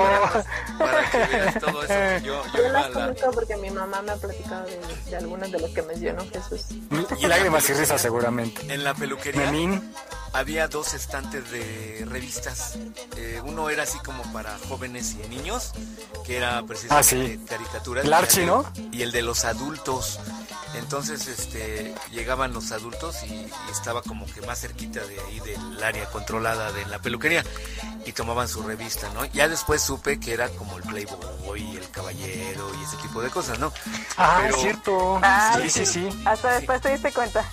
Sí, No, porque sí había, ya me llamaba la acordé, no me un día acordaba. yo iba yo para allá y me dice, no, Con ese Doritos, lado sí es no, cierto. Ese es para adultos. Ah, chales. Bueno, y ya. Y tú, bueno, me lo llevo. Y ya pues fui creciendo. para y, llevar. Y ya me dieron chance de, de- de ver qué había ahí. Adelante. Uy, Jesús, yo lo más que veía era la 3 de ovaciones. Era el Playboy de los pobres, así le llamaban el Playboy de los pobres. Sí, hombre. Oye, no, pero sí eran, era, era padrísimo. Y aparte era buen negocio. Una amiga tenía a la vuelta de la casa una, un expendio, bueno, un puestecito, cual- donde cambiaba estas novelitas y así de a peso las cambiaba. Era muy buen negocio, ella vivía de eso y aparte se los chutaba. Entonces se la pasaba ahí todo el día viendo sus cómics, sus revistas y llegabas y la cambiabas. Todavía hay de esos Pues, este, que de, pues, era- de- le llaman números atrasados o algo por el estilo, entonces tú vas y Fíjate que el revistas. Sí, fíjate que había uno en Valderas, pero justo por la pandemia lo cerraron, porque por Ay, higiene. Entonces, este, justo estaban rematando y ya no se hacían cambios por higiene, eh, pues para evitar algún contagio, pero sí, mucho tiempo fue buen negocio. Entonces, eh, pues bueno, vamos a repasar rápidamente eh, a través de esta cápsula algunos, algunos nada más de los cómics más famosos. Seguramente a usted le va a entrar la nostalgia y eh, traerá a su- mente esas, esos cuerpos voluptuosos, ¿no, Jesús? Que sin morbo, así que la belleza femenina se ilustraba. ¿Mandé? En el libro vaquero. Sí, sí, sí, en, en los de, no, pues entonces en los de lágrimas y risas y esas historias de libro semanal creo que se llamaba también, ¿no? Sí, Rarotonga estaba muy bien. Que ni les gusta, ¿verdad?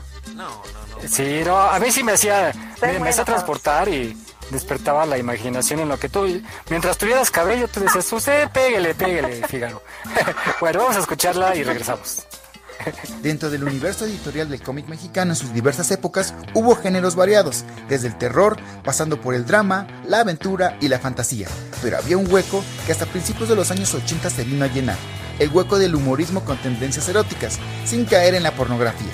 El Mil Chistes fue una historieta que llenó ese hueco, con un humor picante donde se contaban chistes bastante sencillos, pero que la mayoría eran muy buenos, y que junto con sus trazos de mujeres bastante voluptuosas, se ganó merecidamente el título de culto, ya que fue un éxito tanto de crítica como de ventas en los adolescentes de la década de los 80 que por cierto, un amigo mío se parecía mucho al famoso Mil Chistes. Tenemos una serie de publicaciones llamadas historietas de bolsillo. Eran historias de solo 128 páginas que abordaban una gran variedad de temas, desde aventuras en la Ciudad de México con el sensacional de barrios, hasta aventuras emocionantes en el salvaje oeste con el famosísimo libro vaquero. Este formato de cómic nació a mediados de la década de los 70, revolucionando con su éxito el mercado editorial mexicano y promoviendo la lectura entre los jóvenes y no tan jóvenes de aquella época. Como mencioné antes, este formato de historia tuvo una gran variedad de temas para todo público, y que quizá los más populares fueron un ejemplo el llamado sensacional de luchas, historia donde se plasmaban luchadores que en un principio fueron ficticios, pero que después fueron atletas del pancracio mexicano, en una serie de aventuras donde peleaban contra mafias, mujeres vampiro, hombres lobo, dinosaurios, momias y hasta seres de otros planetas. Si me lo preguntas, yo sí leí algunos de estos números y me encantaban. Otra serie de historietas que vale la pena mencionar es Sensacional de Traileros, el libro sentimental, el libro rojo y el libro policiaco. Una característica muy notoria de estos es que el diseño de los personajes era muy erotizado, plasmando a mujeres muy, muy voluptuosas y situaciones de contenido erótico moderado. En el puesto número 5 definitivamente es mi favorito de este top, y es que su popularidad era tan grande que prácticamente por lo menos un integrante de cada familia mexicana llegó a leer un ejemplar de las aventuras de Capulina, que luego evolucionó a una versión de tamaño más reducida, pero más popular, el famosísimo Capulinita, una historieta de bolsillo de tamaño mini, donde se contaban las aventuras ficticias del gran comediante mexicano Gaspar Enaime Capulina, y un abuelo ficticio de nombre Capuleto, Así como su personaje en la vida real, las aventuras en los trazos eran de humor blanco, con situaciones verdaderamente graciosas y agradables, pero con temáticas elaboradas capaces de atraer tanto al público infantil como al público adulto. Esta revista aún se podía conseguir en algunos kioscos de la Ciudad de México por allá del año 2012. Sin embargo, la invasión de contenidos de cómic estadounidense y mangas provocó su cancelación a final del 2013. Hay obras que marcan épocas, y definitivamente la historieta Lágrimas, Risas y Amor que luego se llamó simplemente Lágrimas y Risas, tuvo un impacto cultural enorme no solo en la población mexicana, sino en todo Hispanoamérica, durante más de 30 años desde 1969 hasta 1995 que fue tristemente cancelada. La mayor parte de los varios argumentos se centraron en narrar historias sencillas y digeribles para cualquier clase social, pero con alto contenido dramático y melodramático. La mente es toda poderosa. Aquel que domina la mente, lo domina todo. Esta fue una de las muchas frases que consagró a Calimán como el cómic mexicano más popular de todos los tiempos, y que junto a su inseparable compañero, hijo de faraones Solín, llenaron de aventuras a sus lectores por más de 28 años, en más de 1351 ininterrumpidos números semanales, llegando a venderse en todo Centro, Sudamérica y el Caribe. Este popular personaje vio la luz en un programa de radio en México en 1963. Fue creado por Rafael Cuthberto Navarro y Modesto Vázquez González.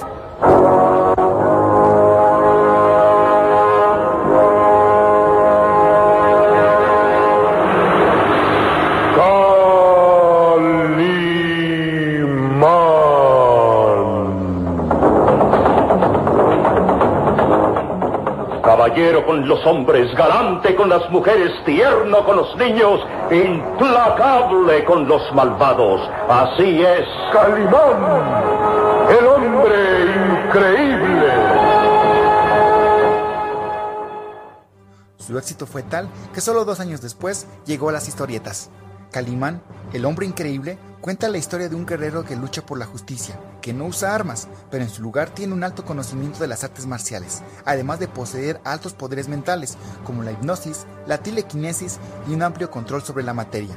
Siempre está vestido de blanco, porque denota la pureza de su alma, con un estilo con tendencias orientales, porque se entrenó en el Tíbet, también tiene un compañero, un niño descendiente de faraones egipcios de nombre Solín, que más que ayudar, más bien meten problemas al hombre de blanco. Y por si fuera poco, Calimán tiene una ley suprema que es no matar a nadie bajo ninguna circunstancia.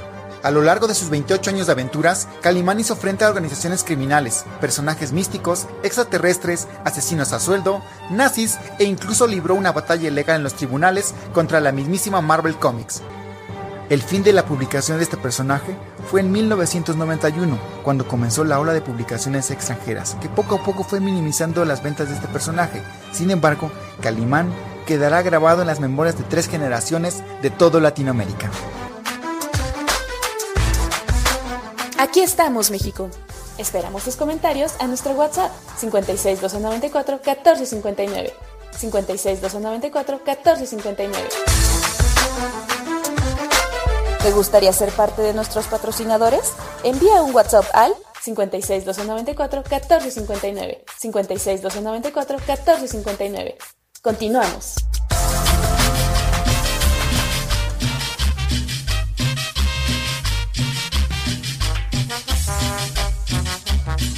Bueno, estamos hoy en el día sábado 2 de enero del año 2021 y continuamos, ya estamos hacia la recta final de concluir este programa por esta semana.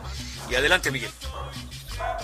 Claro que sí, 11 de la mañana con 45 minutos, estamos completamente en vivo, algunos desde la Ciudad de México y Mary desde Puerto Vallarta, Jalisco a través de www.radioyus.com. Les recomiendo que escuchen la programación toda la semana porque tiene música muy selecta y programas de mucho interés. Bueno, pues vamos rápidamente. Eh, ¿Cómo ven, chicas? Bueno, pues ya platicamos. Ustedes están jovencitas y dice Shirley que su mamá le platicaba de todas estas, estas, este, eh, cómics, estas historietas que, bueno, pues pasaron a la historia. Y eh, el tiraje era muy grande, ¿no, Jesús? Sí, hacían. Creo que quien tiene el récord de más números vendidos, eh, esto fue Calimán y Rarotonga, son quien tiene el, el récord. Sí, caray, se imprimían más ejemplares que libros. Pero bueno, y si eran, si eran enseñanzas, son historias. Siempre las historias de vida nos enseñan y nos, eh, nos dan moraleja y nos ayudan a enfrentar la vida y a no caer en errores. Chanoc, Bueno, ¿te pues. acuerdas de Chanoc? Chanoc también. A mí no me gustaba, pero también era muy famoso. El Chanoc. Bueno, pues este, vamos con nuestros amigos de eh, Dicen que Dicen y nos hablan de esta frase que le hemos escuchado por ahí cuando nos, nos mi tía nos, de- nos decía mucho que cuando íbamos a una fiesta, ¿no? Que a dónde vas de mucha pipa y guante. Entonces ellos nos hablan de esta frase tan popular de pipa y guante. Vamos a escucharla. Cada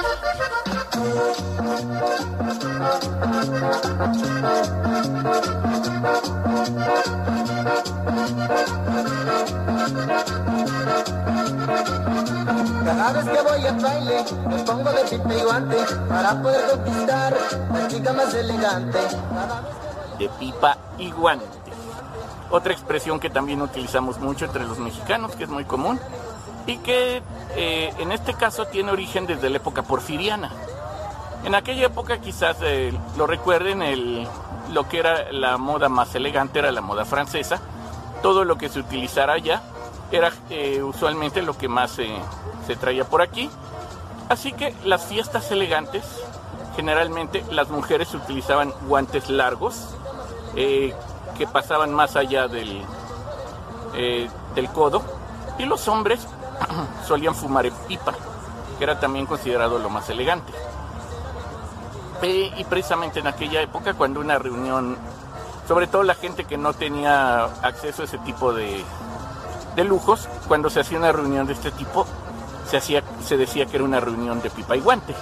Expresión que ha llegado hasta esta época, aunque ya actualmente no se utilizan ya tanto ninguna de estas dos prendas.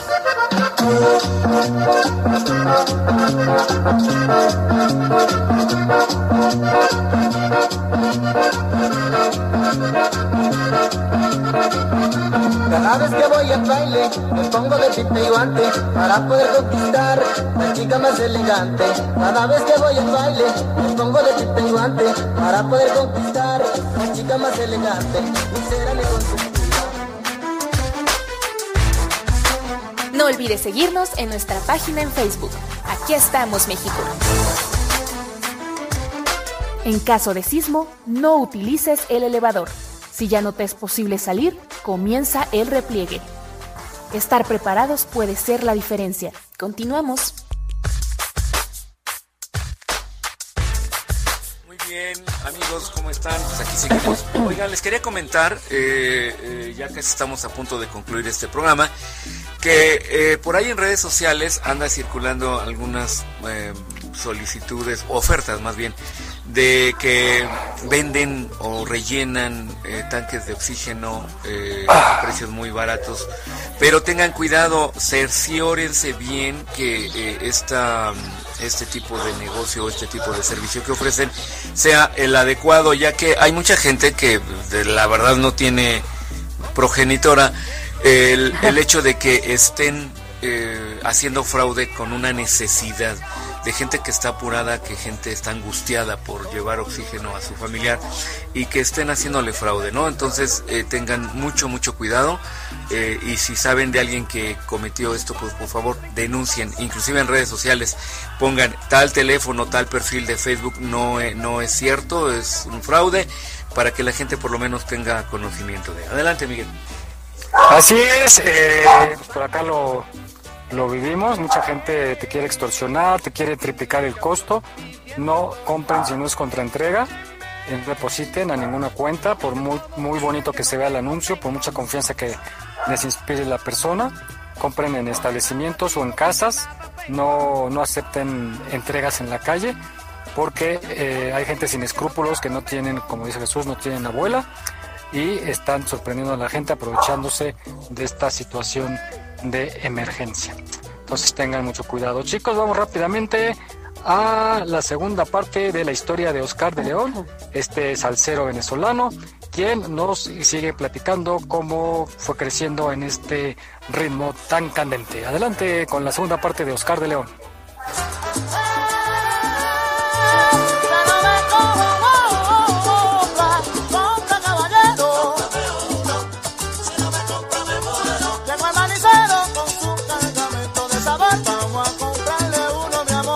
Yo creo que soy el único artista que he tocado una primera comunión.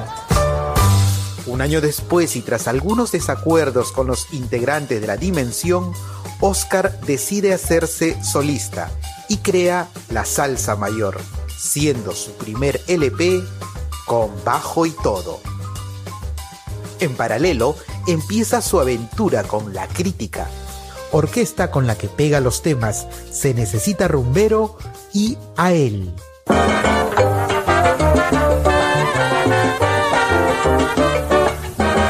Para un hombre que trabaja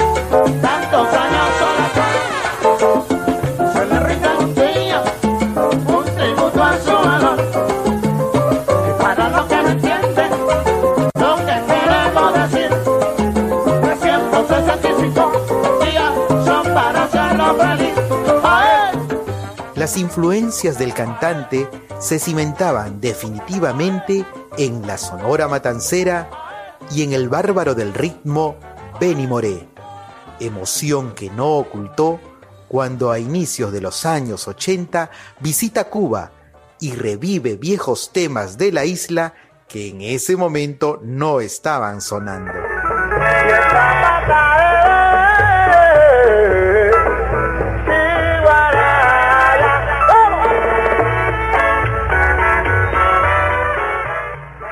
Aunque en esa época eso le generó el reclamo del exilio de Miami y un comentado distanciamiento con Celia Cruz.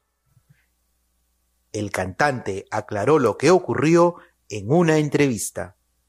No perdí la amistad de ella, simplemente no me dirigió el habla porque ella tenía presiones también, y yo eso lo comprendí. Pero siempre Celia... Pero luego volvió- Sí, restablecieron sus volvimos a, volvimos a donde el punto de partida. pues. Comprendo que yo fui un punto de apoyo de todos aquellos que versaban o que tenían contra lo, lo que era la, Claro. la situación cubana. Y me tomaron a mí como chivo expiatorio para eso. Chivo expiatorio. Ay, me dieron, me dieron, y me dieron quemar. Pero volviste a levantar. Pero bueno, porque yo fui, eh, eh, fui a Cuba no con dotes políticos. Pues exacto. Porque yo no soy político, no Exacto, creo en eso ni nada, porque no sé de eso tampoco. Comparte la pasión por la música, por su Exacto, música. nada más. Y yo llegué allá y salió la frase, llegó a la casa del trompo y bailó. ¿Eh? Entonces, quedó eh, en Cuba para, para los cubanos el hecho de decir antes y después de Oscar de León. La visita mía fue impresionante y marcó una gran etapa. A inicios de los años 90 fue convocado por Ralph Mercado para sumarse a las estrellas RMM y una de las canciones que pegó fue Llegó el sabor junto a José Alberto el Canario.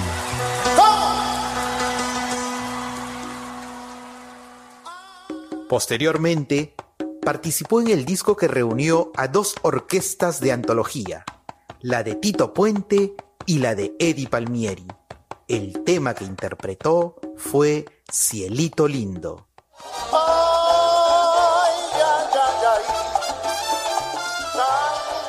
La vitalidad del cantante se mantiene hasta hoy, pese a un accidente doméstico en un ojo que causó preocupación en sus seguidores.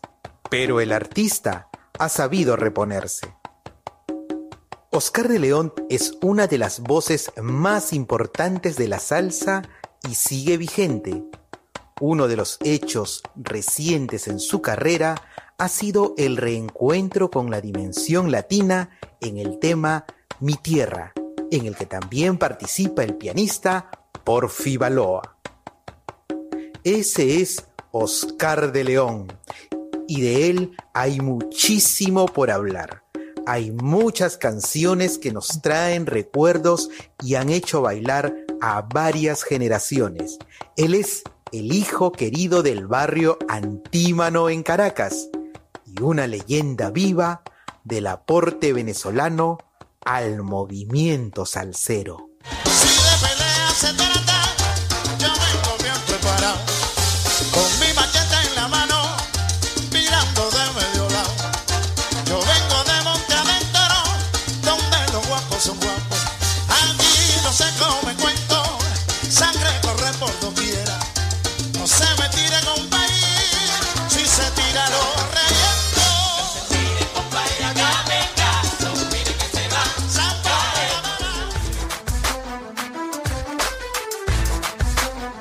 olvides seguirnos en nuestra página en Facebook.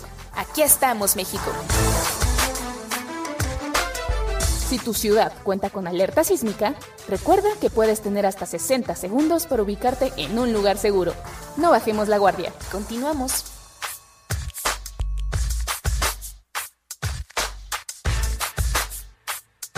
Estamos ya en la recta final de este programa. Adelante, Miguel. Oye, fíjate que poniendo atención a esa canción de Oscar de León, la última, está bárbara, se habla de violencia, no, habla de que es gente de la montaña y con, con su machete y que si te descuidas te da, no te tires porque te, te, te machetea. Está agresiva.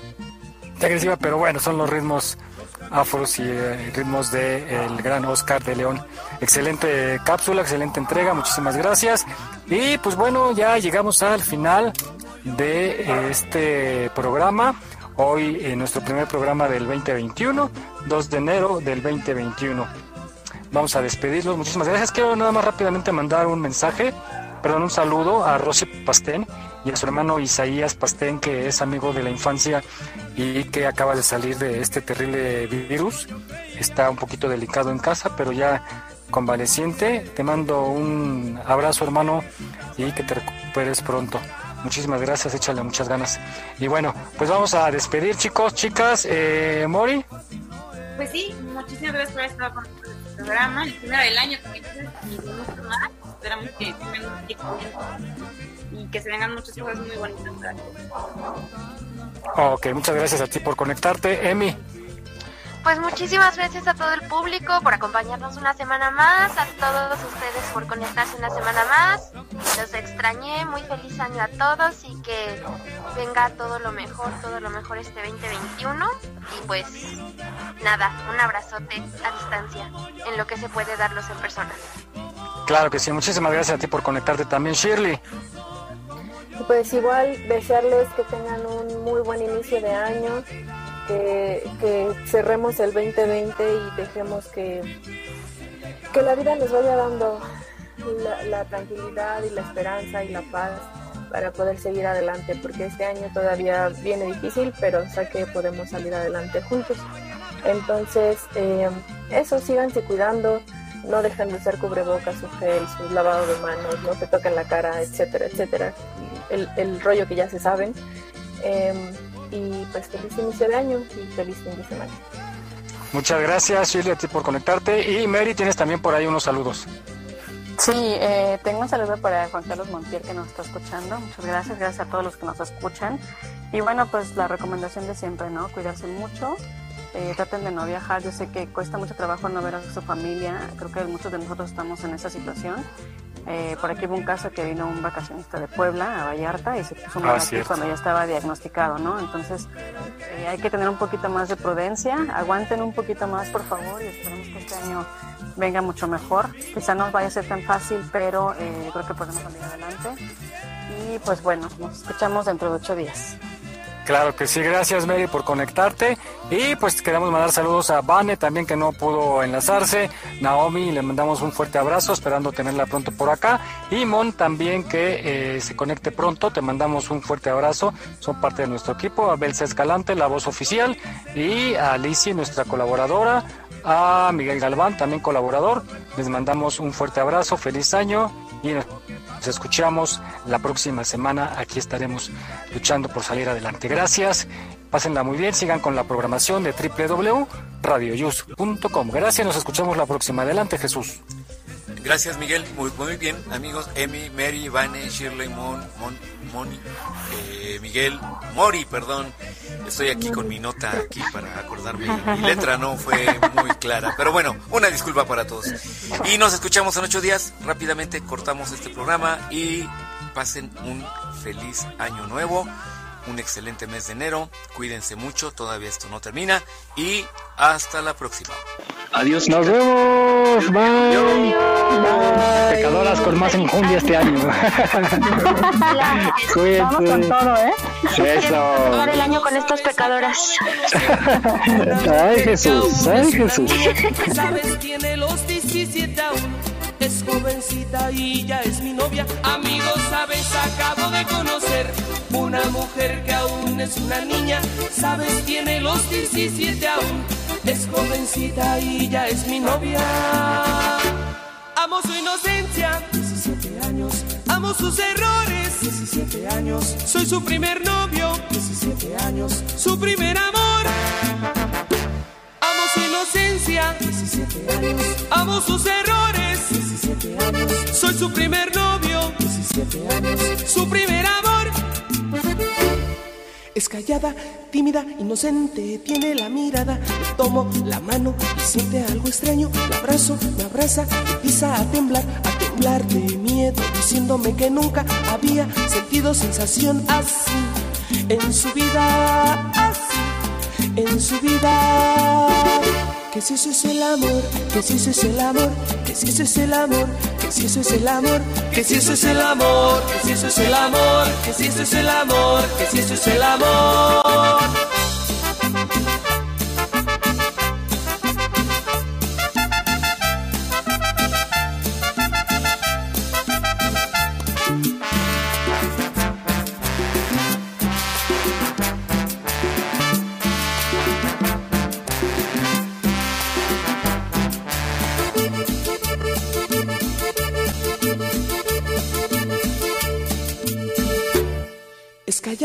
Tímida, inocente, tiene la mirada. Le tomo la mano y siente algo extraño. La abrazo, me abraza, empieza a temblar, a temblar de miedo, diciéndome que nunca había sentido sensación así en su vida, así en su vida.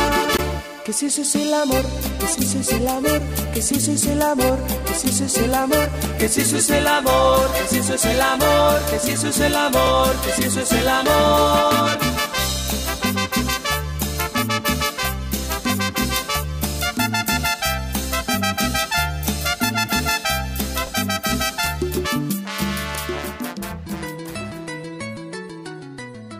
Estás escuchando Radio Yus, transmitiendo desde la Ciudad de México a través de www.radioyus.com.